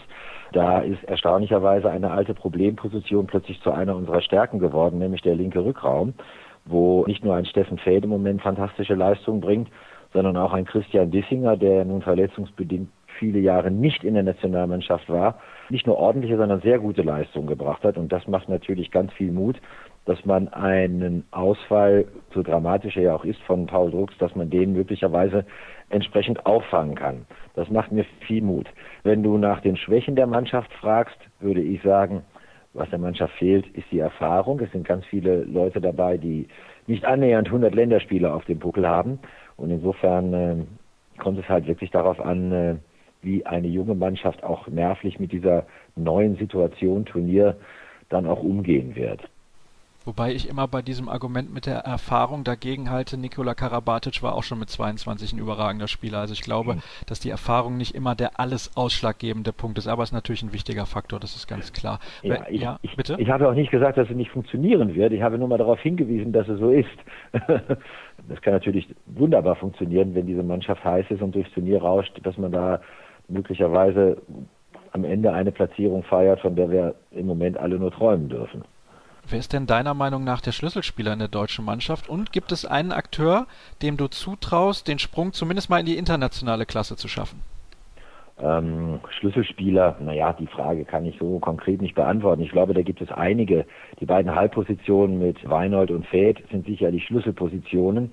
Sicherlich auch die Torwartposition mit Carsten Lichtlein. Das sind meiner Meinung nach die Positionen, auf denen wir die Spiele gewinnen können. Ja, von den Leuten, die du gerade angesprochen hast, wer könnte ins Rampenlicht, ins internationale Rampenlicht stoßen? Da ist der bereits von mir erwähnte Christian Dissinger sicherlich ein Kandidat. Aber ganz gespannt bin ich auch mal auf die Performance von einem Darmke auf links außen, der ja nun nichts weniger zu tun hat, als einen Uwe Gensheimer dort zu ersetzen. Der aber mit seiner frechen, frischen, unbeschwerten Spielweise bislang zumindest wahnsinnig viel Spaß gemacht hat. Der kann uns gerne auch in Polen noch Spaß machen. Da freuen wir uns drauf, wenn er nämlich die Leistung aus dem Verein bestätigen kann. Dann wird das ein tolles Turnier für ihn werden und vielleicht kann er dann Uwe Gensheimer zumindest halbwegs für diese zwei Wochen vergessen machen. Was muss denn beim deutschen Team 100% klappen, damit wir so erfolgreich wie möglich abschneiden? Naja, jetzt komme ich wahrscheinlich wieder mit den Hausfrauenrezepten. Ganz wichtig ist es, dass die Abwehr stabiler wird, denn nach dem Ausfall von Patrick Winczek vielleicht der einzige Ausfall, den wir nicht kompensieren werden können, hat die Abwehr in den Vorbereitungsspielen nicht immer den allerbesten Eindruck gemacht. Es muss natürlich umsortiert werden. Der neue Innenblock mit Pekler und Lemke ah, funktioniert noch nicht so, dass man sagen kann, das ist schon absolute internationale Spitze. Aber man hat auch gesehen, dass es von Spiel zu Spiel besser wurde und auch das macht mir Mut, dass es bis zum Turnier oder vielleicht auch im Turnierverlauf da noch ganz viel besser wird, dass wir am Ende tatsächlich auch eine ganz stabile Abwehr stellen können. Ich glaube, das ist nun mal die Basis von allem. Naja, ich glaube, du machst eine gute Hausfrau, Arnulf, ne? Könnte was werden. Ich weiß, du kochst ja auch relativ gerne, also das scheint schon mal ganz gut zusammenzupassen. Ja, ja ähm, vor einem Jahr sind wir nach Katar geflogen, da saßen wir zusammen im Flieger, haben uns zufällig am Flughafen getroffen. Jetzt fahren wir zusammen im Auto nach Polen. Temperaturunterschied von 25 Grad, aber nicht nur das, auch die Erwartungen sind ganz andere. Letztes Jahr sind wir Siebter geworden und vorher haben wir gedacht, ja, gucken wir mal, was wir überhaupt für ein Turnier spielen. Wann wäre es denn eine Enttäuschung? Welche Platzierung wäre eine Enttäuschung? Also ganz sicher wäre es eine Enttäuschung, wenn wir die Vorrunde nicht überstehen. Davon wollen wir jetzt aber mal nicht ausgehen. Aber auch in einer Hauptrunde, denke ich, sollte man zumindest Platz drei oder Platz vier belegen, um dann die Platzierung von Katar ein wenig zu bestätigen. Allerdings glaube ich auch, sollte es mehr werden, sprich Platz zwei und dann möglicherweise ein Halbfinale, dann darf man sicherlich schon von einer riesengroßen Überraschung sprechen. Also der gesunde Mittelweg, irgendwas zwischen fünf und acht der gesunde Mittelweg, Platz 5 und Platz 8, würde das unterstreichen, was vor einem Jahr überraschend zustande gekommen ist und was jetzt eventuell erwartungsgemäß zustande kommen sollte. Wer ist für dich der große Favorit bei diesem Turnier und welche Mannschaft hat vielleicht niemand auf dem Schirm, wo du denkst, boah, vielleicht schaffen die den Durchbruch, vielleicht können die richtig, richtig frech aufspielen, weil jetzt niemand sagt, boah, wir rechnen nicht mit Slowenien oder wir rechnen nicht mit Russland oder was auch immer. Ja. Also was den Favoritenkreis angeht, da gilt es natürlich wie immer die üblichen Verdächtigen zu nennen, allen voran natürlich die Franzosen. Ich glaube allerdings auch, dass die polnische Mannschaft als Gastgeber dieser Europameisterschaft eine große Rolle spielen wird. Ja, und wenn du mich nach der Überraschungsmannschaft fragst, glaube ich, das sollte, und dafür drücken wir jetzt mal alle die Daumen, dann am Ende die deutsche Mannschaft sein. Hm, das macht mir Mut und Hoffnung, dass es ein gutes und tolles Turnier wird. Man muss sich ja festlegen hier bei Kreisab. Wer wird Europameister? Das ist schwer zu beantworten. Ich sage mal Polen als hm, Gastgeber. Okay, das ist auf jeden Fall eine klare und deutliche Aussage. Arnulf, ich danke dir recht herzlich für deine Zeit und mal gucken, ob dein Kollege von Handball in Zeit, Erik Eggers, auch die gleiche Meinung hat. Es geht weiter mit dem nächsten Experten in unserer großen Vorschau auf die Europameisterschaft in Polen. Ich begrüße von Handball in Zeit Erik Eggers. Moin Erik. Hallo. Ja, was sind denn deine Erwartungen an das Turnier?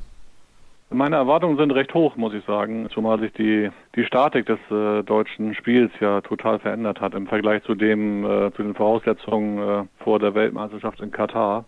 Damals schien das alles auf, völlig auf äh, Steffen Weinhold zugeschnitten, das gesamte deutsche Angriffsspiel und äh, verlagerte sich natürlich auch ein bisschen dann irgendwie auf die andere Seite zu Paul Drucks, der ja ein sehr gutes Turnier gespielt hat. Und heute ist die Sachlage doch völlig anders. Heute ist es so, dass äh, im Rückraum äh, wir die deutsche Mannschaft sehr, sehr viele Optionen hat, Wurfoptionen und dadurch auch die Kreisläufer eigentlich besser zurechtkommen sollten. Insofern glaube ich, dass dass das Angriffsspiel sehr gut aussehen kann. Ich habe eigentlich nur eine, sozusagen eine offene Frage, wo man irgendwie, wo wahrscheinlich auch der Bundestrainer nicht weiß, wie funktioniert das. Und zwar ist es die Frage, wie der, wie der Mittelblock, äh, die Abwehrzentrale, auf diesem Niveau dann tatsächlich bestehen wird. Welche Lösung siehst du da? Na gut, die Lösung, also wie Sigurdsson dort äh, spielen lassen wird, äh, das haben wir ja gesehen. Da gibt's ja dann die verschiedenen Varianten, also Schmidt und Lemke haben wir im Supercup gesehen. Ich nehme aber an, dass äh, Pekeler sehr viel in der Abwehr stehen wird und zunächst auf äh, 5-1 vorne stehen wird und für den Fall, dass dann äh, an den Kreis aufgelöst wird, er sich zurückzieht bevor wir zur deutschen Mannschaft zurückkehren, erstmal eine allgemeine Frage. Wir haben hier zuletzt in der Sendung häufig über die Belastung diskutiert. Das werde ich auch nach wie vor natürlich alle Experten in der heutigen Sendung dann nochmal fragen, beziehungsweise habe das schon getan. Und zwar geht es darum, viele Stammspieler fehlen nicht nur bei der deutschen Mannschaft, sondern insgesamt bei dem Turnier. Die Franzosen müssen gleich auf drei Rückraumspieler verzichten, die in den letzten Jahren immer dazu beigetragen haben, dass die auch von der Bank noch sehr viel Qualität bringen konnten. Die Serben verzichten auf Vujen und Ilic, beziehungsweise müssen es teilweise tun. Also das ist schon immens, was da an, an Star Power im Prinzip fehlt bei den Turnieren. Glaubst du, dass dadurch das sportliche Ergebnis massiv beeinflusst wird bei diesem Turnier und dass vielleicht auch irgendwann die Funktionäre sagen, wir müssen mal ein bisschen was ändern? Also die sportlichen Ergebnisse verändert das natürlich. Das ist ja logisch. Wenn nicht alle besten Spieler antreten bei einer solchen Europameisterschaft oder bei einem solchen Turnier, dann müssen die Ergebnisse ja anders ausfallen. Bei den Franzosen sind zwar immer noch irgendwie die die Top-Spieler mit dabei, äh, wenn man die erste Reihe im Rückraum äh, sieht beispielsweise, aber eigentlich haben sie dann dahinter aktuell nur Mahé, der eigentlich auf dem Niveau dann auch ergänzen kann und da muss man halt mal sehen, wie Narciss das aushält, ja, ein solches Turnier äh, jetzt im Alter von, ja, wie alt ist er? Ich glaube, er ist 36 zu spielen. Das kann schon äh, wirklich auch für die Franzosen bedrohlich werden, muss man sagen, weil das ja auch dann zugleich für die Abwehr gilt. Andererseits wissen wir ja auch, äh, dass in der Vergangenheit ja auch schon immer Spieler pausiert haben. Ja, zum Beispiel Bertrand Gilles hat 2009 die Weltmeisterschaft nicht mitgespielt, auch aus Belastungsgründen, weil er sich schonen musste für den Verein oder schonen wollte. Narciss hat man ein Turnier zwischendurch ausgelassen ist ja alles schon passiert. Ich glaube aber nicht, dass deswegen jetzt die EHF sagen wird, okay, die Belastung scheint zu groß zu sein, wir werden jetzt äh, die nächsten Jahre auf äh, diesen Zweijahrestakt verzichten, zumal ja die Europameisterschaften auch schon bis 2020 jetzt vergeben worden sind und das gleiche gilt für die IHF. Die IHF hat ja auch die Weltmeisterschaften schon äh, bis ins Jahr 2023 vergeben. Also ich glaube, da können wir noch ewig drüber diskutieren. Ich habe da zuletzt auch mit einigen Leuten mal abseits der Sendung drüber gesprochen. Das ist eine Thematik, ja. Also so lang ist die Sendung dann doch nicht. Wird es irgendwelche spieltaktischen Neuerungen geben, deiner Meinung nach? Tja, das ist äh, schwer vorauszusagen. Ich glaube, dass eben diese Belastung sich auch auswirkt irgendwie auf die Spieltaktik, äh, ganz logisch. Ich will mal so sagen, wenn jetzt, äh, wenn wir jetzt ein Turnier hätten wie 1978, die Weltmeisterschaft, wo es im Prinzip nur fünf Spiele auf diesem Niveau gab, dann könnte man vielleicht in fünf Partien die deutsche Mannschaft mit absoluten äh, ja, ICE-Tempo äh, spielen äh, sehen, aber das wird natürlich nicht passieren. Sigurdsson muss da einfach die Belastung auch verteilen auch ähm, und wird aus diesen Gründen auch wechseln müssen. Er kann nicht die ganze Zeit schnelle Mitte spielen, sondern das kann er vielleicht partiell mal irgendwie einstreuen, aber nicht irgendwie die ganze Zeit auf diesem Niveau. Das, äh, das wird völlig unmöglich sein. Insofern reduziert das das taktische Repertoire eines jeden Trainers. Was kann denn diese schon wieder mal ein bisschen neu formierte deutsche Mannschaft nach den Ausfällen der insgesamt ja vier Stammspieler, also vier aus der ersten sieben fehlen, ich weiß nicht, ob das bei irgendeiner anderen Mannschaft noch der Fall ist, überhaupt leisten? Und wo siehst du die Stärken dieser Truppe? Ich würde sagen, wir sind relativ breit besetzt, dann doch im Endeffekt. Und wo siehst du die größten Schwächen? Eben hast du die Abwehr schon ein bisschen angesprochen. Ja, wie gesagt, äh, die Abwehr kann aber auch gut funktionieren, das wissen wir nicht. Ja, irgendwie, äh, das äh, kann auch sein, dass, dass die Mannschaft das erste Spiel gegen Spanien gewinnt. Spanien ist jetzt auch keine Übermannschaft in meinen Augen. Wenn Lichtlein oder Wolf einen guten Tag haben und äh, die Abwehr funktioniert, dann kann man die Spanier aufschlagen. Ja, das, und dann kann vieles von alleine gehen. Irgendwie dann äh, könnte die Mannschaft auch Richtung äh, Halbfinale marschieren. Das halte ich alles für möglich. Es ist wirklich sehr, sehr offen. Ich glaube, dass sie aber mental relativ stabil ist. Selbst in der Niederlage gegen Spanien würde jetzt diese Mannschaft nicht umhauen, sondern sie wird einfach weiterspielen und hätte auch immer noch alle Chancen, irgendwie danach irgendwie das Halbfinale zu erreichen. Weil auch die Dänen in der, in der Gruppe D ist es dann, glaube ich, oder in der Überkreuzgruppe auf jeden Fall nicht, auch keine Übermannschaft sind, in meinen Augen aktuell zumindest nicht. Insofern ist da wirklich alles möglich, so wie äh, Bob Hanning und auch Sigurdsson das gesagt haben. Sigurdsson hat sich ja doch sehr offensiv äh, oder sehr optimistisch gezeigt. Er hat ja nach dem letzten Testspiel gegen Island gesagt, er würde sich freuen, äh, bei der Europameisterschaft wieder irgendwann gegen Island antreten zu können. Das bedeutet irgendwie Halbfinale. Hm. Also tatsächlich traut er den Isländern seinem Heimatland so viel zu. Also ich habe die Isländer besser gesehen als beispielsweise vor einem Jahr, aber es waren am Ende dann doch nur Testspiele. Ja gut, aber das ist ja immer so. Ich kann mich daran erinnern, dass Kollegen neben mir saßen 2004 in Dortmund beim letzten Testspiel vor der Europameisterschaft. Damals spielten die Deutschen gegen Russland und es war ein furchtbares Spiel. Und alle sozusagen mit, äh, ja, nicht mit großer Zuversicht nach Slowenien geguckt haben und danach ist die Mannschaft Europameister geworden. Also solche Sachen, solche äh, Situationen hat es auch schon gegeben. Ja, das, wie gesagt, es ist völlig offen und äh, es wird dann irgendwie auf Kleinigkeiten ankommen. Wie gesagt, die Mannschaft macht einen sehr stabilen Eindruck finde ich mental. Sie hat ja auch äh, viele Spiele gewonnen unter Sigurdsson jetzt in den letzten eineinhalb Jahren, seitdem er Bundestrainer ist. Ich glaube, er hat insgesamt nur fünf oder sechs Niederlagen kassiert. Und äh, gegen Spanien haben sie in den letzten äh, Quali-Spielen eigentlich gut ausgesehen, auch wenn sie in Spanien dann am Ende hoch verloren haben. Aber ich würde sagen, dass Spanien eigentlich ein Gegner ist, der den Deutschen besser liegt als zum Beispiel Frankreich. Wobei, korrigiere mich, wenn ich da falsch liege, auch damals in Slowenien haben wir das erste Spiel verloren, ist das richtig? Gegen Serbien und Montenegro, ja, das stimmt. Ja, und trotzdem sind wir am Ende Europameister geworden. Also selbst eine Niederlage im ersten Spiel ist dann nicht das Ende, aber man muss natürlich aufpassen, weil die Punkte wird man ja höchstwahrscheinlich dann doch mitnehmen, beziehungsweise dann nicht mitnehmen in eine eventuelle Hauptrunde. Schlüsselspieler der deutschen Mannschaft, wer ist das aus deiner Sicht? Steffen Weinhold ist jetzt der Kapitän, auf jeden Fall Führungsspieler. Also ich gehe mal schwer davon aus, wenn Uwe Gensheimer zurückkommt, dass er das Kapitänsamt dann wieder übernehmen wird. Das ist die eine Frage, wer ist der Schlüsselspieler und welcher Spieler in der deutschen Mannschaft, den wir vielleicht im Moment gar nicht so auf dem Schirm haben, könnte in Polen den Durchbruch schaffen? Ich formuliere es mal so. Ja, ich sehe eigentlich keinen Schlüsselspieler, weder im Angriff noch in der Abwehr. Es gibt halt Spieler, die enorm viel dann zu leisten haben. Äh, Weinhold gehört dazu. Auch äh, so jemand wie Pekele, der wahrscheinlich sehr viel Abwehr spielen wird und äh, auch im Angriff viel eingesetzt werden wird. Und äh, ich äh, traue äh, ich traue vielen Spielern dazu, durchzubrechen. Ich bin so ein bisschen skeptisch bei Darmke beispielsweise, weil Darmke ja aus dem Leistungsloch kommt eigentlich. Der hat zwar eine überragende Hinserie gespielt in Kiel, aber im, im Dezember ging auch schon verletzungsbedingt, da hatte er Oberschenkelprobleme damals, seine Leistung so ein bisschen runter, was aber auch normal ist sozusagen für sein erstes richtiges Profijahr. Da muss man halt sehen, das könnte wirklich die neuralgische Stelle des deutschen Spiels werden und glaube, das wäre doch äh, ein großes Manko, wenn äh, Sigurdsson jetzt äh, darauf angewiesen wäre, mit Kohlbacher auf der Position zu spielen und dann 4-2 zu spielen die ganze Zeit im deutschen Angriff. Das wäre schon kompliziert, glaube ich. Wobei es ja auch die Mannschaft ein bisschen unausrechenbar macht für die Gegner. Aber das müssen wir auf jeden Fall mal abwarten. Zumindest im ersten Spiel gegen Spanien könnte ich mir vorstellen, dass das eine Variante ist, damit wir auch physisch dann nochmal ein bisschen präsenter werden, weil die Spanier sind ja eine sehr körperlich starke Mannschaft. Letztes Jahr sind wir Siebter geworden in Katar, haben eine gute Weltmeisterschaft gespielt. Da waren die Erwartungen aber auch nicht so hoch. Jetzt hat die Mannschaft eine gute Entwicklung genommen. Was wäre denn deiner Meinung nach eine Enttäuschung, wenn wir am Ende irgendwie nur die Hauptrunde schaffen? Wäre das eine Enttäuschung? Nö, das äh, kommt immer ein bisschen drauf an, wie sich so eine Mannschaft da präsentiert. Ich kann mich daran erinnern, bei der EM 2006 zum Beispiel ist die deutsche Mannschaft nicht ins Halbfinale gekommen, hat aber nur ein Spiel verloren. Ja, und ist dann äh, knapp Fünfter geworden. Aber da kann man dann auch nicht von einer Enttäuschung reden, sondern da hat man halt äh, um ein, zwei Tore im entscheidenden Spiel irgendwie ja, das verpasst, ins Halbfinale zu kommen. Damals waren in der Hälfte Frankreich und Spanien. Ne?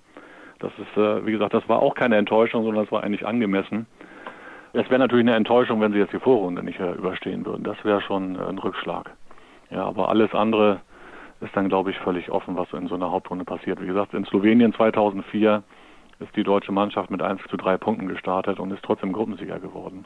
Ja, sowas kann da alles passieren bei so einer Europameisterschaft. Das, äh, es ist nun mal das schwerste Turnier der Welt und äh, und äh, insofern äh, lässt sich da wenig vorhersagen, außer dass äh, Frankreich wahrscheinlich das Halbfinale erreichen wird.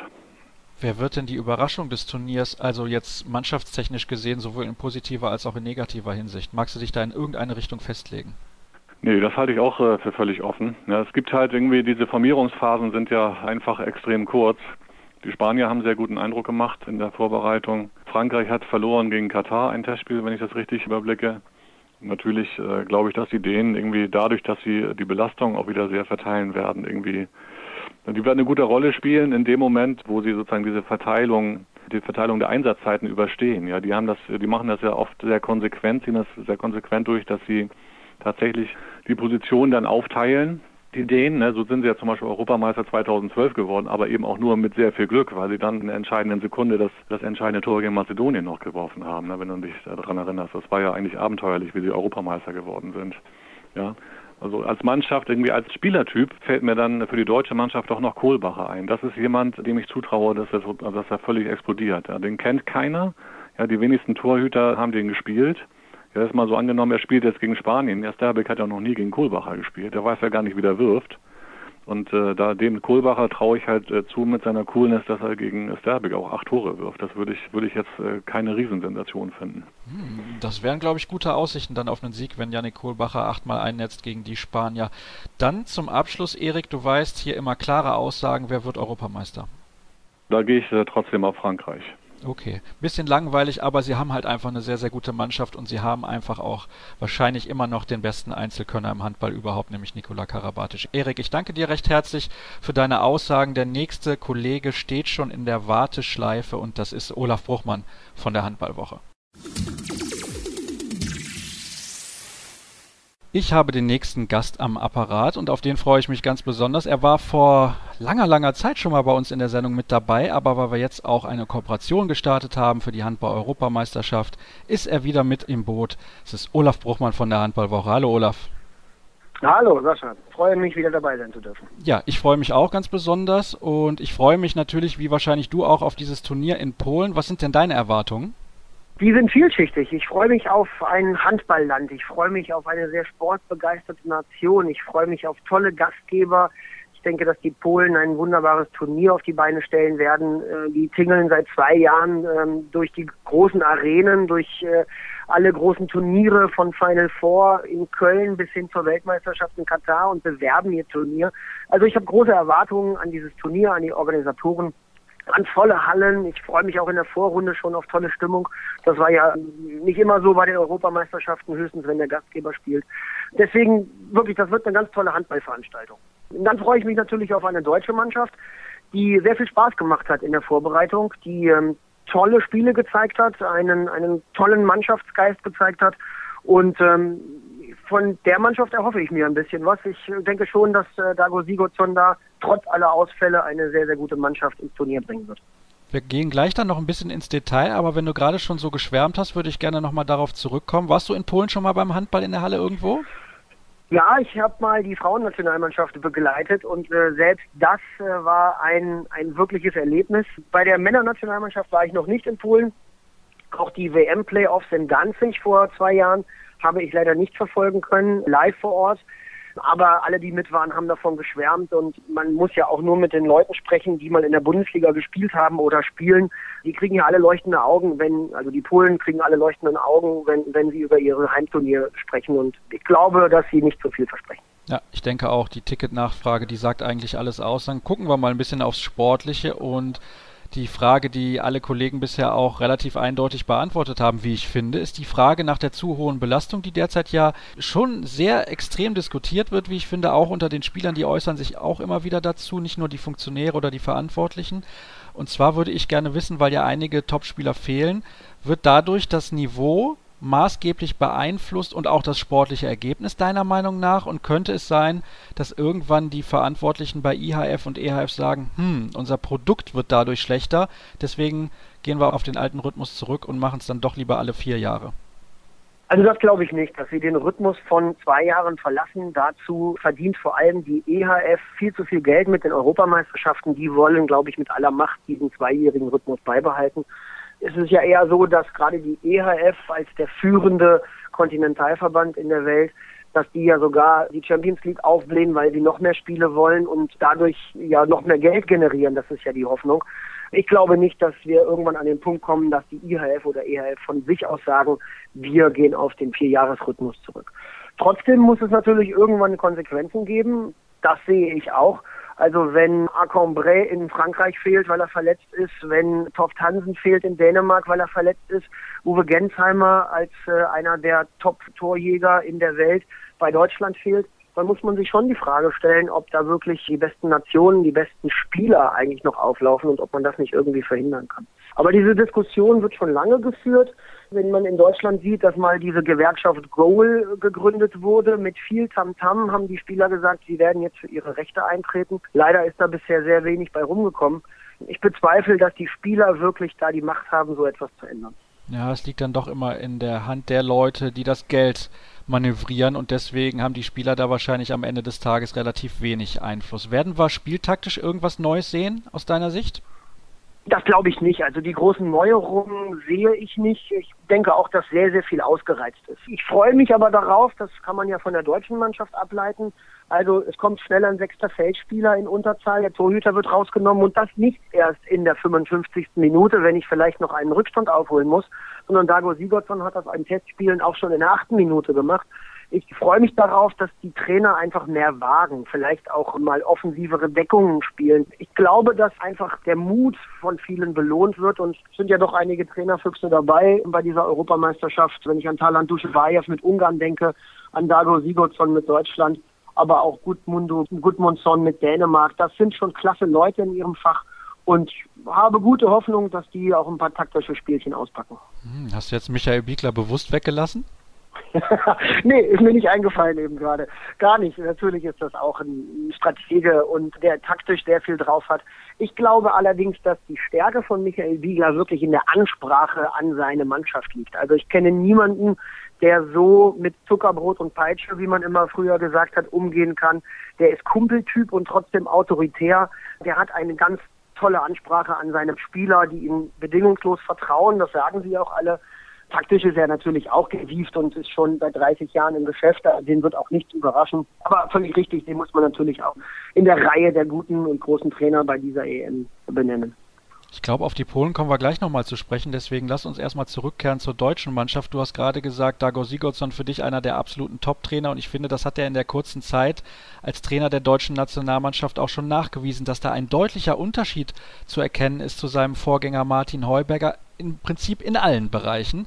Und damit möchte ich jetzt gar nicht Heuberger diskretieren, aber Dago Sigurdsson hat da schon enorm frischen Wind reingebracht. Was glaubst du, kann diese Mannschaft nach den Ausfällen in Polen überhaupt erreichen und wo siehst du die Stärken und die Schwächen der Mannschaft? Ja, vielleicht erstmal noch ein Wort zu Dago Sigurdsson selber. Was mir einfach imponiert, ist diese, diese Souveränität und, und diese, dieser Optimismus, mit der er in seine Aufgaben geht. Also er hat einmal über die Ausfälle gesprochen, die Deutschland ja wirklich hart getroffen haben. Und dann hat er gesagt, so mit dem Start der Vorbereitung am 28. Dezember in Berlin rede ich nicht mehr darüber. Ich habe keine Zeit zu jammern. Ich habe einen Job zu erledigen und der heißt, Deutschland so gut wie möglich vorzubereiten. Und das nötigt mir größten Respekt ab, dass er nicht sagt, auch der fehlt uns und der Winczek ist nicht da und der Ginsheimer nicht, sondern er guckt nach vorne und sagt, ich habe eine tolle Mannschaft, das sind alles Bundesligaspieler und die stehen in der stärksten Liga der Welt jeden Tag ihren Mann. Das wird eine gute Mannschaft werden und ich bin total überzeugt von diesem Team. Das ist es einfach, was für mich den Unterschied ausmacht. Und diesen, diesen Optimismus, diese, diese Selbstverständlichkeit und dieses Selbstbewusstsein überträgt er eben auch auf die Spieler. Und wenn man sieht, dass ich glaube, elf haben wir nachgezählt in der Redaktion der Handballwoche, elf Spieler in dem aktuellen Kader jünger als 1990 geboren sind, dann haben wir also ein unglaubliches Durchschnittsalter von, weiß nicht, 24, 25 Jahren oder sowas. Das ist, das ist unglaublich toll für die Zukunft. Die Mannschaft wird ihren Weg gehen und Dago ist dabei, da ein richtig starkes Team aufzubauen. Um die Frage aber konkret zu beantworten, also ich glaube, dass wir die Vorrunde überstehen, haben natürlich auch dicke Brocken mit Spanien, Schweden, Slowenien und in der Reihenfolge. Gerade am Samstag das erste Spiel gegen Spanien wird ein Gradmesser sein, wie weit diese junge Mannschaft schon ist. Ich bin aber wirklich guter Dinge, dass wir in die Hauptrunde einziehen und vielleicht sogar im Halbfinale schnuppern. Das hat ja Bob Hanning als DRB-Vizepräsident und Verantwortlicher für den Leistungssport schon gesagt, dass das durchaus möglich ist.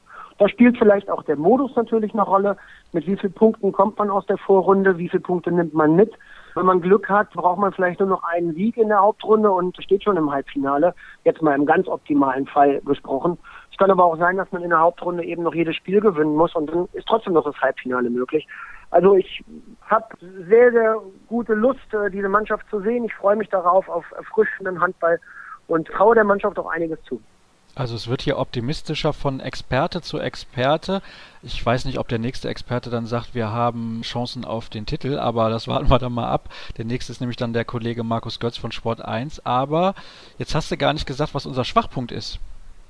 Naja, äh, wir sind eine junge Mannschaft, insofern spielt natürlich die Erfahrung eine große Rolle. Gerade ein Turnier in, in 14 Tagen sieben oder acht Spiele zu spielen, das geht an die Substanz wenn wir an unsere Jungs aus der Bundesliga denken, aus, aus Flensburg, aus Kiel oder auch von den Rhein-Neckar-Löwen, dann haben diese Jungs mehr als 30 oder 35 Spiele schon in den Knochen. Das geht an die körperliche Substanz, da sind wir wieder beim Thema Überbelastung. Erfahrung wird ein, ein ganz wichtiges äh, Gut sein und die haben wir eben noch nicht, die können wir auch noch nicht haben. Das ist ein Schwachpunkt in unserem Team. Dann schaue ich natürlich auch ein bisschen mit Sorge auf die Linksaußenposition. Nicht, weil ich Rune Darmke nicht zutraue, ein gutes Turnier zu spielen, ganz im Gegenteil. Der Junge hat in Kiel überzeugt, der hat in der Champions League überzeugt. Das ist ein hervorragender Linksaußen. Ob er allerdings in der Lage ist, ein Turnier auf dieser Position alleine zu bestreiten, wage ich zu bezweifeln. Als er jetzt noch in der Vorbereitung ein bisschen verletzt und angeschlagen war wegen seines Knöchels, hat Dago Sigurdsson ja mit Martin Strobel auf der Linksaußenposition gespielt, ein gelernter Mittelmann. Dann immer wieder versucht, über Übergänge noch Martin an den Kreis zu bringen oder jemand anders an den Kreis zu bringen, dass Martin dann über den Rückraum kommt. Also wir werden zu taktischen Umbaumaßnahmen gezwungen, weil wir eben nur einen Linksaußen haben. Und da habe ich ein bisschen Sorge vor, ganz ehrlich. Ja, da bin ich auch schon sehr gespannt, ob der junge Kerl das alles so durchsteht. Es ist sein erstes großes Turnier und dementsprechend auch eine Geschichte von mentaler Belastung, die er so noch nicht gewohnt ist, aber er spielt beim THW Kiel. Also wenn man da keinen Druck hat, dann weiß ich nicht, wo man sonst Druck hat bei einem deutschen Club. Wer ist für dich der absolute Schlüsselspieler im deutschen Team? Darf ich zwei nennen? Dann ja, äh, sage ich Carsten Lichtlein und Steffen Weinhold. Ich denke, dass Lichtlein wirklich in der Form seines Lebens ist und zu Recht wohl die Nummer eins ist im deutschen Tor. Und der Linkshänder Steffen Weinhold beweist seit vielen, vielen Monaten, dass er ein herausragender rechter Rückraumspieler ist. So wie jetzt die Konstellation ist, wird er wohl auch ab und zu in der Rückraummitte spielen und damit auch für Überraschungen sorgen bei den gegnerischen Deckungen, denn ein Linkshänder zu verteidigen in der Rückraummitte ist nicht ganz so einfach und zumindest eine Umstellung. Also der eine ist wichtig für unsere Defensive, nämlich Carsten Lichtlein, und der andere für unsere Offensive, weil er auch jemand ist, der vorangeht. Und ich glaube, Steffen Weinhold ist auch der richtige Kapitän, um diese junge Mannschaft zu führen. Wer kann zum Joker der deutschen Mannschaft werden? Christian Bissinger, auf jeden Fall. Dass der Junge gezeigt hat, welche Dynamik er hat, welche körperlichen Voraussetzungen hat, das ist schon bewundernswert. Und so einen haben wir lange nicht im linken Rückraum gehabt. Alfred Gislason wurde belächelt, als er Dissinger vom Lübbecke geholt hat und in Kiel verpflichtet hat. Alle haben gefragt, was soll das? Was will der in Kiel? Ja, die Antwort hat er eindeutig gegeben in der Champions League, im Pokal, auch in der Liga und zuletzt auch in der Nationalmannschaft. Also auf den Jungen freue ich mich. Das ist eine Granate. Körperliche Voraussetzungen sind bestens. wenn der gesund bleibt, haben wir die nächsten Jahre auch viel Freude an dem. Was wäre für dich ein Erfolg und was eine Enttäuschung bei der Endplatzierung der deutschen Mannschaft? Ja, eine Enttäuschung ist ganz klar das Ausscheiden in der Vorrunde, was durchaus möglich ist. Also wir haben drei starke Gegner mit, mit Spanien, Schweden und Slowenien. Es kann auch sein, wenn man jeweils eine schlechte Tagesform hat und dann irgendwie mit dem Rücken schon zur Wand steht, dass wir nach der Vorrunde nach Hause fahren müssen.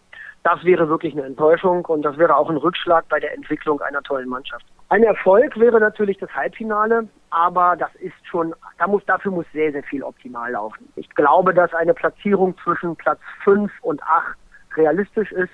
Damit hätten wir das Ziel von Dago Sigurdsson erfüllt, der ja gesagt hat, wir wurden zwischen 9 und 12 eingeordnet bei den Lostöpfen der Gruppenziehung. Das wollte er bestätigen oder will er bestätigen. Ich denke aber, dass wir so zwischen 5 und 8 einkommen werden. Wer wird denn am Ende Europameister? Das ist eine ganz heiße Frage. Also kann ich auch nicht mit einer Nation beantworten. Ich denke, dass die Dänen sehr, sehr stark sein werden. Ich halte auch die Spanier für unglaublich gut.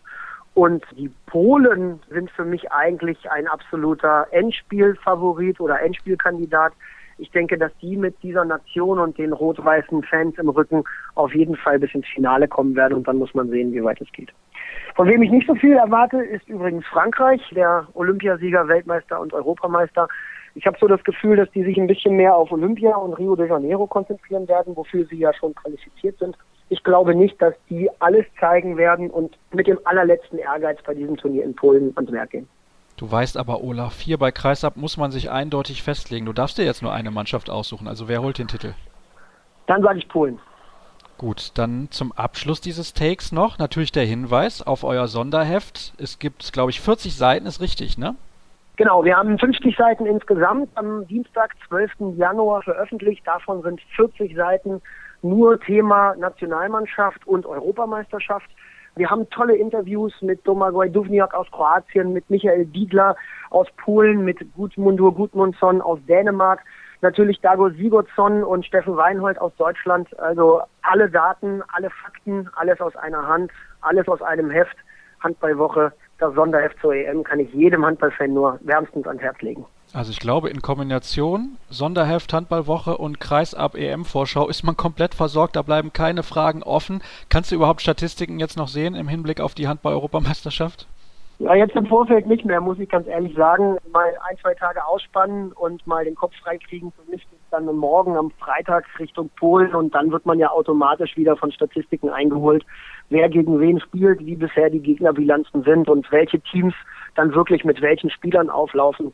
Das wird sich alles morgen entscheiden und am Samstag und dann kommt man automatisch wieder da rein und das ist auch gut so für die nächsten zwei Wochen ist halt EM und da gehören viele Fakten und Daten dazu. Darauf freue ich mich und ich freue mich auch auf die Zusammenarbeit. Ich danke dir recht herzlich, Olaf, und ich habe eben schon angekündigt, wer der nächste Gast ist. Auch er ist, glaube ich, allen Handballfans bekannt. Er ist die Stimme von Sport 1, Markus Götz. Der nächste Gast ist in der Leitung und auch ihn kennt ihr von den montäglichen Ausgaben. Er ist regelmäßig mit dabei. Markus Götz von Sport 1. Hallo. Hallöchen. Ja, hast du auch schon große Erwartungen und Vorfreude auf die Europameisterschaft? Ja, uneingeschränkt ja. Bin total heiß auf das Turnier und erwarte ein super spannendes Turnier. Guck mir jeden Tag die vier Gruppen durch, die Ansetzungen, die Kader und werde nicht so recht schlau. Also ich halte echt vieles für möglich. Ich glaube, dass viele Mannschaften auf einem sehr ähnlichen Niveau agieren werden bei der Europameisterschaft und ja, bin total gespannt, was passiert. Also ich finde es erstaunlich. Da kam jetzt zuletzt nochmal die Meldung, dass die Slowenen Dragan Gajic zu Hause gelassen haben. Rechts außen, absoluter Top-Torschütze, auch international gewesen, immer in den letzten Jahren. Und die Serben verzichten auf Marco Vujin. Also solche Leute hätten wir sofort mitgenommen, ne? Weiß ich nicht, da haben wir auch ein paar ganz gute. Ja. Also Vujin hätten wir, glaube ich, schon mitgenommen, ja. Seltsame Dinge passieren. Momi Ilic ist ja auch nicht mit dabei. Vujin hast du schon gesagt weiß immer nicht so ganz genau, was da hinter den Nominierungen oder Nicht-Nominierungen steckt, aber es wird ähm, schon irgendwelche triftige Gründe haben. Aber also Buin, das äh, hat alle überrascht, ja, dass er nicht mit dabei ist. Er wollte ja, glaube ich. Bei Mome Illich sieht es ein bisschen anders aus, aber dass Buin nicht mit dabei ist, Riesenüberraschung. Die Fragen an die Kollegen in diesen Experten-Talks bei der Vorschau-Sendung heute sind ja alle im Prinzip mehr oder weniger gleich. Deswegen auch an dich die folgende. Die Geschichte mit der Belastung haben wir ja auch schon heiß diskutiert, ja. ist ja klar. Ja, ja. Glaubst du, dass das Niveau des Turniers ein bisschen abfallen wird, weil zahlreiche Topspieler nicht mit dabei sind und vielleicht dann auch irgendwann die Funktionäre sagen, oh, wenn so viele Stars immer fehlen, ist das für unser Produkt auch nicht gut, könnte das eventuell zum Umdenken führen? Ich wüsste nicht, was im Moment anders sein sollte als bei den Turnieren zuvor. Also es ist ja keine andere Situation. Die Belastung ist seit vielen Jahren gleich hoch. Seit vielen Jahren fehlen auch Top-Leute verletzungsbedingt bei diesen Turnieren. Es ist seither nichts passiert. Warum sollte jetzt was passieren? Außerdem, ganz ehrlich, fehlen wirklich so viele verletzungsbedingt? Mhm. Von den Top-Leuten, von den absoluten Top-Leuten? Karabatic ist mit dabei, Mikkel Hansen ist mit dabei, Sterbig ist mit dabei, Omayer ist mit dabei, Landin ist mit dabei. Also von den absoluten Top-Leuten fehlt ja gar keiner verletzungsbedingt. Uwe Gensheimer fehlt natürlich, tut der deutschen Mannschaft super weh, ist auch schade fürs Turnier, René Toft Hansen, aber sind es denn wirklich so viele, die verletzungsbedingt fehlen? Haben es ja gerade schon angesprochen, wenn, wenn, wenn Wuin und Hinic nicht im Kader sind oder andere seltsame Entscheidungen getroffen werden, wenn Jicha nicht mit dabei ist, weil die Tschechen sich nicht qualifiziert haben, das sind ja andere Themen, das kann ja keiner beeinflussen. Jetzt nimmst du mir hier die ganzen Argumente weg. Ist ja rotzfrech. Werden wir neue spieltaktische Varianten sehen, deiner Meinung nach? In Nuancen vielleicht. Glaube ich nicht, dass wir was völlig Verblüffendes sehen. Vielleicht, was ja gerade auch in der Bundesliga relativ häufig ähm, gespielt wurde, der sechste Mann in Unterzahl. Vielleicht werden wir das auch bei der Europameisterschaft jetzt ein bisschen häufiger sehen. Kann ich mich nicht dran erinnern, dass das bei den großen Turnieren schon regelmäßig gemacht wurde. Vielleicht, was ich auch spannend fand, in, in letzter Zeit in der Bundesliga zu beobachten, wie sich klassische Abwehrsysteme gewandelt haben, fließender wurden, fließende Übergänge. Zum Teil konnte man gar nicht mehr genau sagen, was ist das jetzt eigentlich da unten und nicht nur ich, sondern auch wirkliche Experten. Vielleicht werden wir auch das sehen bei der Europameisterschaft, aber was völlig Neues kann ich mir im Moment nicht vorstellen. Hm, da muss ich mal einen wirklichen Experten in die Sendung einladen. Ne? Wäre wär nicht schlecht. Der hätte aber, jetzt was dazu sagen können. Ja, da muss ich mal gucken. Also da fehlen mir vielleicht noch die Nummern. Aber Spaß beiseite. Wer ist denn der Schlüsselspieler beim deutschen Team und wer aus der deutschen Mannschaft kann vielleicht auch über sich hinauswachsen und positiv überraschen, wo wir jetzt gar nicht mit rechnen? Die Schlüsselspieler im deutschen Team sind die beiden Torhüter aus meiner Sicht. Carsten Lichtlein und Andy Wolf. Also darauf kommt es an. Das ist die Basis für alles und ich glaube, dass Dago Sigurdsson, wie er auch selbst sagt, eine super spannende Mannschaft hat, dass wir auf allen Positionen richtig gute Leute haben. Leute, die sich in der Bundesliga, in der besten Liga der Welt bewiesen haben. Warum sollen sie es also auch nicht bei einer Europameisterschaft tun können? Aber die alles überragenden Ausnahmekönner im Rückraum haben wir nicht, vielleicht mit Ausnahme von Steffen Weinhold. Und deswegen setze ich voll auf die beiden Torhüter. Wenn die beiden Weltklasse spielen, da kann ja nicht einer sieben, acht Spiele durchgängig Weltklasse spielen, aber wenn sie im Verbund Weltklasse spielen, dann ist tatsächlich echt einiges möglich für die deutsche Mannschaft. Und wer ist so dein Joker im deutschen Team? Hm.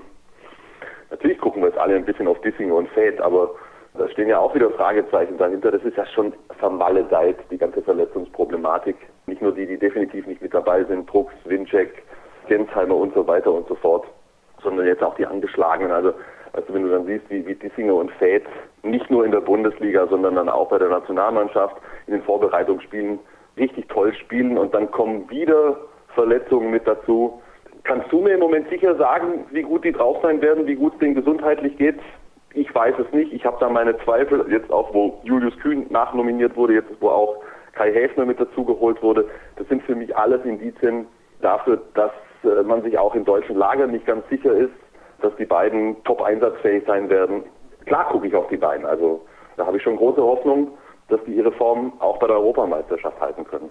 Oder noch darüber hinaus, wie du ja sagst, vielleicht Dinge plötzlich noch, noch machen, die über dem stehen, was sie bislang gezeigt haben. Also die Form von Christian Dissinger ist im Moment herausragend. Wäre toll, wenn er die nach Polen mitnehmen könnte. Was muss denn bei der deutschen Mannschaft herausragend gut funktionieren, damit wir so erfolgreich wie möglich sind? Ja, da, da kann ich ja direkt anknüpfen an die Torhütergeschichte. Auch das ist ja überhaupt nichts Neues. Auch das betont ja auch Dago Sigurdsson die ganze Zeit. Basis ist natürlich Abwehr, Torhüter im, im Verbund und Gegenstoßverhalten. Da ist ja schon wirklich einiges passiert unter Dago Sigurdsson. Das wird auch jetzt wieder die Basis sein. Und wenn das gut funktioniert, da wiederhole ich mich gerne, ist einiges möglich. Letztes Jahr sind wir bei der WM in Katar Siebter geworden. War ein Erfolg, gerade wenn ja. man bedenkt, dass wir vorher eigentlich gar nicht qualifiziert gewesen sind. Jetzt sind die Erwartungen natürlich ein bisschen höher. Was wäre denn eine Enttäuschung am Ende? Also ich sehe die deutsche Mannschaft, was die Pflicht betrifft, nach wie vor in diesem Bereich zwischen fünf und acht. Und wenn sie da landet, ist es okay. Dann ist es weder ein Erfolg noch ein Misserfolg, dann ist es okay aus meiner Sicht. Ein Erfolg wäre das Halbfinale und ein Misserfolg wäre alles hinter Platz 8. Ah ja, das ist doch mal eine klare Aussage. Welches Team ist denn für dich der große Favorit? Sind es weiterhin die Franzosen und Ja, sind, ja? sind sie schon, glaube ah, ja. ich. Sind sie schon, glaube ich. Also jetzt, haben wir natürlich auch, also es, es, gibt ja schon Veränderungen auch bei den Franzosen mittlerweile. Die, die Mannschaft, die über so viele Jahre äh, hinweg zusammengespielt hat, existiert nur noch zu teilen, aber diese großartige Achse Karabatic, Narcisse, Omayer, die ist immer noch mit dabei. Und was war entscheidend? Bei den großen Turnieren in den alles entscheidenden Spielen. Ich spreche jetzt nicht von Vorrunde. Ich spreche jetzt von, vom entscheidenden Spiel in der Hauptrunde um den Halbfinaleinzug. Ich spreche jetzt vom Finale, vom Halbfinale. Diese Spiele wurden meistens durch die ganz großen Individualisten entschieden. Und das ist auch so ein bisschen meine Sorge bei der deutschen Mannschaft an dieser Stelle. Ich traue der deutschen Mannschaft zum Beispiel gleich mal einen Auftaktsieg zu gegen Spanien. Warum nicht? Du gehst mit einer gewissen Euphorie, mit einer guten Stimmung da rein. Du bist selbstbewusst. Du hast die Spanier auch schon vor kurzem in der Qualifikation mal geschlagen. Traue ich den Jungs absolut zu. Aber was passiert in diesen von mir gerade angesprochenen entscheidenden Spielen? Da sind die Franzosen nach wie vor einfach überragend besetzt. Die Dänen muss man sie auch gleich wieder nennen. Ich weigere mich, mich zu sehr an diesen Vorbereitungsergebnissen zu orientieren. Die Dänen haben ja schön auf den Zeiger bekommen von den Franzosen. Und die Polen erst recht von den Spaniern. Also hier, das sind die ersten zwei, die man wieder nennen muss, denke ich, die Spanier. Also mit dem Torhüter gespannt. Sterbig scheint ja tatsächlich mit dabei zu sein, Perez Vargas. Puh, also den würde ich sogar einen Finaleinzug zutrauen. Die Kroaten, weiß ich nicht. Fand ich schon bei der WM nicht so überzeugend, aber wir waren dann am Ende dann im Platzierungsspiel doch chancenlos dagegen. Die Polen, riesen Erwartungen, Vorbereitung lief nicht optimal. Bin ich gespannt bin ich gespannt. Das sind die ersten fünf, die man nennen muss. Und dann, spätestens dann, kommt die deutsche Mannschaft. Du weißt, wie die Schlagzeile lauten wird jetzt, ne? Keine Ahnung, sag mir. Götz sieht Auftaktsieg gegen Spanien. Ja, aber so muss man es natürlich drehen. Nein, nein, nein. Götz traut der deutschen Mannschaft einen Auftaktsieg gegen Spanien zu. Gut, lassen wir das jetzt mal so stehen. Ich wollte noch fragen nach einer möglichen positiven oder negativen Überraschung im Turnier. Jetzt haben wir die Slowenen das ein oder andere Mal schon erwähnt. Die haben eine sehr, sehr spielstarke Mannschaft. Die haben einen emotionalen Trainer mit Veselin Vujovic, der ja, sich ja. nicht sonderlich beliebt gemacht hat mit der einen oder anderen Nominierung jetzt, denn der eben bereits angesprochene Dragan Vujic hat gesagt, hat die Chemie einfach nicht gestimmt zwischen mir und dem Trainer. Hat er öffentlich gemacht. Bei Twitter fand ich interessant, dass er das so klar geäußert hat. Aber gut, ist natürlich aller Ehren wert, da so ehrlich zu sein. Ja, ist das so eine Mannschaft, die überraschen kann? Kann ich mir nicht vorstellen. Das hat er sehr freundlich ausgedrückt. Veselin Vujovic, emotional. Also der Typ ist irre. Da gibt es für mich kein anderes Wort. Ich habe den jetzt so oft beobachtet. Ich habe den auch jetzt wieder beim Supercup beobachtet. Ähm, und ich kann mir einfach nicht vorstellen, dass eine Mannschaft das über ein gesamtes Turnier hinweg durchhält, permanent bis ans Limit beschimpft zu werden. Das ist zu viel aus meiner Sicht und das hat auch mit vernünftiger Psychologie nichts mehr zu tun und das kann auch im ehemaligen jugoslawischen Raum aus meiner Sicht nicht mehr durchgängig funktionieren. Kann ich mir beim besten Willen nicht vorstellen. Die Slowenen haben natürlich eine gute Mannschaft, wie du sagst, spielstark, aber auch da fehlen ja vielleicht ein bisschen Größe, vielleicht ein bisschen Länge, vielleicht ein bisschen Durchschlagskraft aus dem Rückraum. Aber das, das ist möglicherweise spielerisch tatsächlich aufzufangen. Aber diese Komponente, diese psychologische in Verbindung mit dem Trainer. Also es würde mich wundern, wenn nur Dragan Gajic chemische Probleme mit Herrn Vujovic gehabt hätte. Zumal die Slowenen vom Schlag Mensch sowieso kaum Balkan sind, ne? Im Vergleich mal zu den anderen Staaten Ex-Jugoslawien. Ja, dann zum Abschluss jetzt die klare Ansage von dir. Ich glaube, die Antwort kenne ich schon, weil du sie eben so halbwegs schon gegeben hast. Wer wird Europameister? Ich fürchte Frankreich. Oh, warum fürchtest du denn? Ach, weil es doch, das ist doch, ich habe doch gar nichts gegen die Franzosen. Also nicht bloß jetzt wieder dieses Fass aufmachen. Wenn, wenn, wenn ich ja in den vergangenen Jahren gesagt habe, ich fürchte, es wird wieder Kiel, dann wurde ja vom, vom Kiel-Hasser Götz gesprochen. Das ist natürlich alles totaler Blödsinn. Natürlich als Handballfan wünscht man sich eine gewisse Unberechenbarkeit und die Franzosen waren halt in den letzten 10, 20 Jahren so dermaßen oft dran, dass es auch reicht. Also mir wird es reichen. Ich brauche jetzt nicht nochmal einen Europameister Frankreich. Insofern sagte ich gerade, ich fürchte, es wird Frankreich. Die Franzosen, ich habe es ja gerade gesagt, sind als erstes zu nennen und irgendwie, vielleicht liege ich komplett daneben, aus dem Bauch raus, sage ich jetzt einfach mal Spanien. Als, als zweiten okay. Kandidaten. Ja, die Spanier, die werden ja häufiger genannt in dieser EM-Vorschau. Götz, ich bedanke mich recht herzlich bei dir. Ich wünsche auch dir natürlich viel Spaß bei der ja, Europameisterschaft. Und der nächste Kollege ist quasi schon in der Warteschleife. Das ist Christian Stein von Handball World. Es ist Zeit für den letzten Gast. Natürlich, last but not least, ist doch klar. Der Kollege Christian Stein von Handball World ist bei mir. Hallo Christian. Hallo Sascha. Und die Frage, die natürlich auch direkt an dich gestellt werden muss, wie groß ist deine Vorfreude auf das Turnier? Die Vorfreude ist natürlich wie äh, bei jedem Großturnier riesig. Ich denke mal, wir können spannende Spiele erwarten. Ich bin auch froh, dass wir praktisch in den Genuss kommen, das ganze Turnier verfolgen zu können über Sport Deutschland TV, sodass wir uns nicht nur mit den deutschen Partien begnügen müssen, sondern dass wir da auch wirklich die ganzen Bundesliga-Stars, ob sie jetzt wie ein Quentin Mahé für Frankreich aktiv sind oder ein Tobias Karlsson für Schweden oder, weiß nicht, jetzt äh, ein paar Polen haben, Isländer. Ich glaube, da können wir uns auf ein ganz gutes Turnier freuen und vielleicht sehen wir ja auch den ein oder anderen, den wir dann nächste Saison in der Bundesliga sehen können. Ja, da bin ich mir relativ sicher. Vielleicht wird auch der ein oder andere ja bei diesem Turnier auf sich aufmerksam machen, den wir noch gar nicht kennen. Da haben ja auch einige Kollegen eben schon ein bisschen was zugesagt und ganz am Anfang der Sendung der Kollege Björn Parzen, der gesagt hat, Lasse Andersen, der zum FC Barcelona wechselt, leider nicht dabei. Hätten wir gerne mal gesehen, wie der sich auf internationalem Parkett so präsentiert. Aber gut, so ist das eben die Belastungsgeschichte. Lassen wir jetzt in diesem Take einfach mal weg, weil da haben wir beide ja auch sowieso in den letzten Wochen schon drüber gesprochen. Und wir wollen auf den deutschen Kader schauen, denn der wurde jetzt dann auch endgültig bekannt gegeben. Am Mittag hat sich Dago Sigurdsson geäußert, beziehungsweise der DHB, die haben sich festgelegt. Wir gehen mal kurz durch, wie das genau aussieht. Im Tor Carsten Lichtlein vom VfR Gummersbach und Andreas Wolf von der HSG Wetzlar. Da muss man sagen, Christian, das ist schon ein Top-Duo, wenn beide ihre Normalform erreichen ja, wenn beide ihre Normalform erreichen, bei den Spielen jetzt gegen Island am Wochenende hatte Carsten Lichtlein in der zweiten Partie nicht so gut ins Spiel gefunden. Umso wichtiger, dass dann in dem Moment Andreas Wolf auch da war, auch wenn es nicht zu einem Sieg gelangt hat. Aber aus meiner Sicht hat er in Hannover doch die bessere Leistung gebracht als in Kassel. Problem bei Andreas Wolf ist irgendwie, er macht viele Paraden, die noch nicht zum Ballgewinn führen, sondern die dann irgendwie ins Ausgehen und die dann von der Mannschaft nicht aufgenommen werden. Das war ein bisschen der Fehler am Wochenende und dann sollte man dann noch abstellen, dann ist das Zusammenspiel zwischen Abwehr und Torwart noch ein Stückchen besser. Die hat er sich für Polen aufgespart, kann ich dir jetzt schon sagen. Links außen ist Rune Darmke vom THW Kiel. Über den haben wir in den letzten Wochen auch relativ häufig gesprochen, weil er ja auch angeschlagen war. Deswegen jetzt keine weitere Bewertung auf dieser Position. Rückraum links Steffen Feeth von der HSG Wetzlar, Christian Dissinger vom THW Kiel und Finn Lemke vom SC Magdeburg. Gut, dass Feeth dann doch dabei ist. Ja, gut, dass Feeth dabei ist. Feeth und Dissinger haben sich auch wirklich in starker Verfassung präsentiert. Finn Lemke sehe ich da vor allem mit seiner Größe und körperlichen Präsenz in der Abwehr. Beim Umschalten hat er noch ein paar Probleme gehabt. Ja, gut, er ist ja auch nicht der allergelenkigste, müssen wir, glaube ich, dazu sagen. Rückraum Mitte, Martin Strobel aus Balingen, Niklas Pietschkowski aus Lübecke und Simon Ernst vom VfL Gummersbach. Ja, Niklas scheint seine Leistenprobleme da in den Griff bekommen zu haben.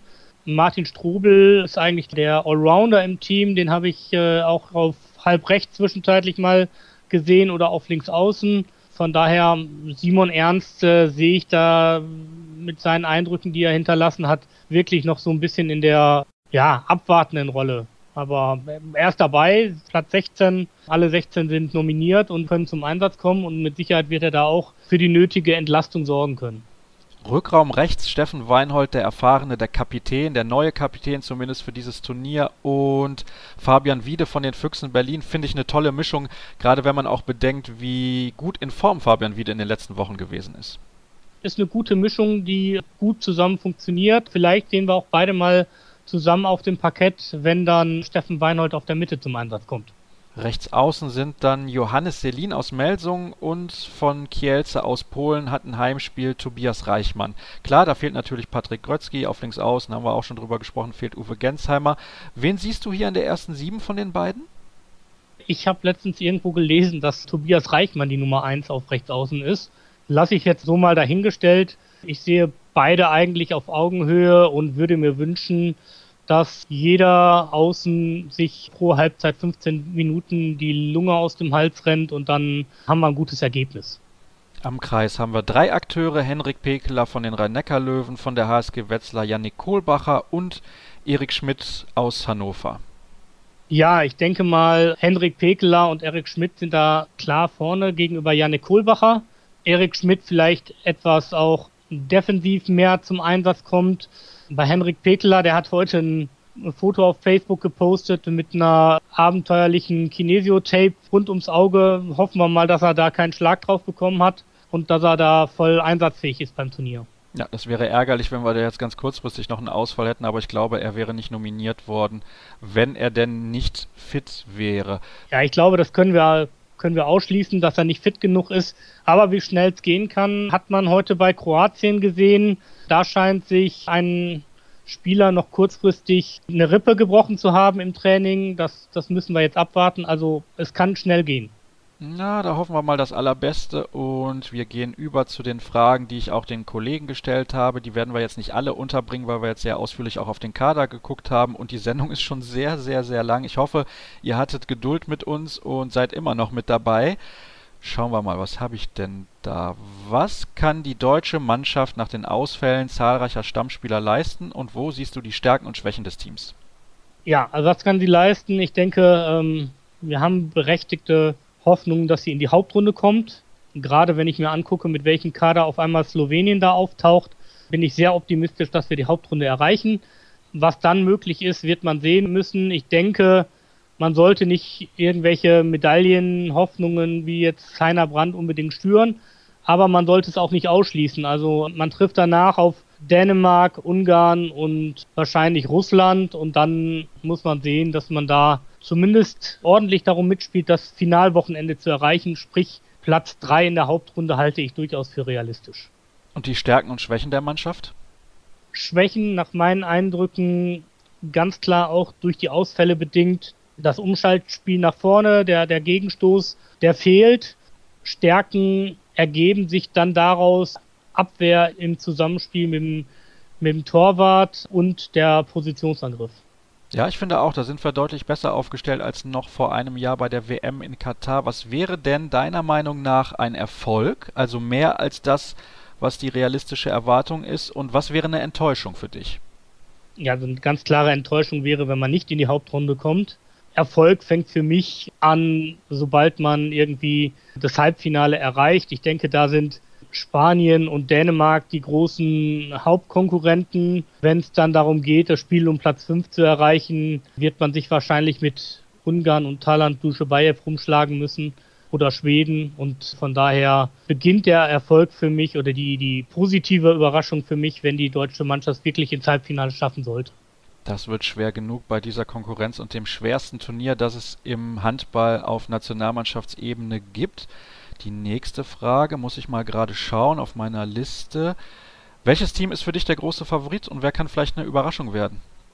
Ja, der große Favorit, das ist immer ein bisschen schwierig bei solchen Turnieren, gerade auch weil etliche Teams Ausfälle haben oder, oder Spieler nicht äh, bereithalten. Also wenn zum Beispiel die, die Ungarn freiwillig auf den Gabor Chascha verzichten, dann sind das für mich schon überraschende Nominierungen teilweise, die dann aber auch zu einem guten deutschen Ergebnis führen können. Der große Favorit ist für mich eigentlich, ich sag mal, Frankreich und Polen, die werden den Titel unter sich ausmachen. Hm, okay, das ist eine klare Ansage. Dementsprechend brauche ich eigentlich gar nicht mehr fragen, wer Europameister wird. Wobei, ich mag das ja, wenn man sich festlegt. Also wer von den beiden schafft es? Ich bin ja gegen Langeweile, deswegen sage ich Polen. Ah, das wäre, glaube ich, eine ganz nette Geschichte. Also die Favoriten bisher in unserer Sendung heute sind die Polen, die Franzosen und die Spanier, die wurden genannt als mögliche Europameister. Und wir gucken mal auf die Umfrage, die ich gestartet hatte bei Twitter, kreisab.de, da sind wir ja zu finden. 19 Prozent der Hörer haben gesagt, Deutschland landet am Ende auf Platz 1 bis 4. 63 Prozent gehen von Platz 5 bis 8 aus. Dann haben wir 15 Prozent auf Platz 9 bis 12 und wir haben auch ein paar Pessimisten, 3% sehen uns auf Platz 13 bis 16. Würdest du das so unterschreiben, diese Umfrage, beziehungsweise das Umfrageergebnis? Ja, wenn du mir zugehörst hast, dann trifft das ja ziemlich genau meine Analyse, wo ich sage, die positiven Ausreißer wäre die Halbfinalteilnahme und die Enttäuschung wäre dann das Vorrunden aus. Also von daher sehen, glaube ich, die Mehrzahl der Kreisab-User wie auch ich die die Mannschaft im Kampf um Platz 5 und 6 und 7 und 8. Also von daher kommt das schon gut hin. Christian, um Gottes Willen, du glaubst doch nicht, dass ich meinen Gästen zuhöre, oder? Nein.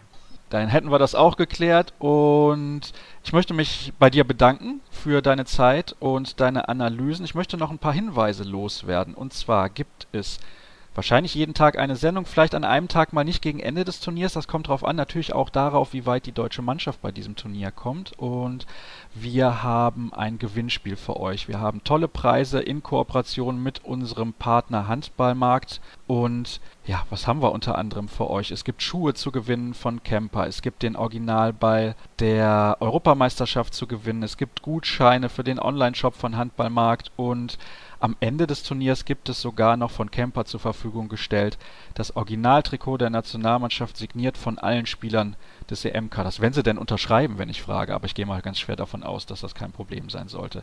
Das wird es zu finden geben auf unserer Facebook-Seite unter facebook.com slash kreisab und ich hoffe, dass ihr mittlerweile alle Informationen habt, die ihr für dieses Turnier braucht. Ansonsten lege ich euch noch das Sonderheft unseres Kooperationspartners Handballwoche ans Herz. Während des Turniers gibt es natürlich Spielberichte auch bei handballworld.com, ist ja ganz klar. Im Fernsehen haben wir auch schon darauf hingewiesen, die deutschen Spiele bei ARD und ZDF und alle anderen Spiele gibt es bei sportdeutschland.tv. Das war eine lange Sendung. Ich danke euch nochmal recht herzlich für eure Geduld. Ich wünsche euch viel Spaß bei der Europameisterschaft in Polen und wir hören uns dann morgen ja schon wieder. Also bis dann.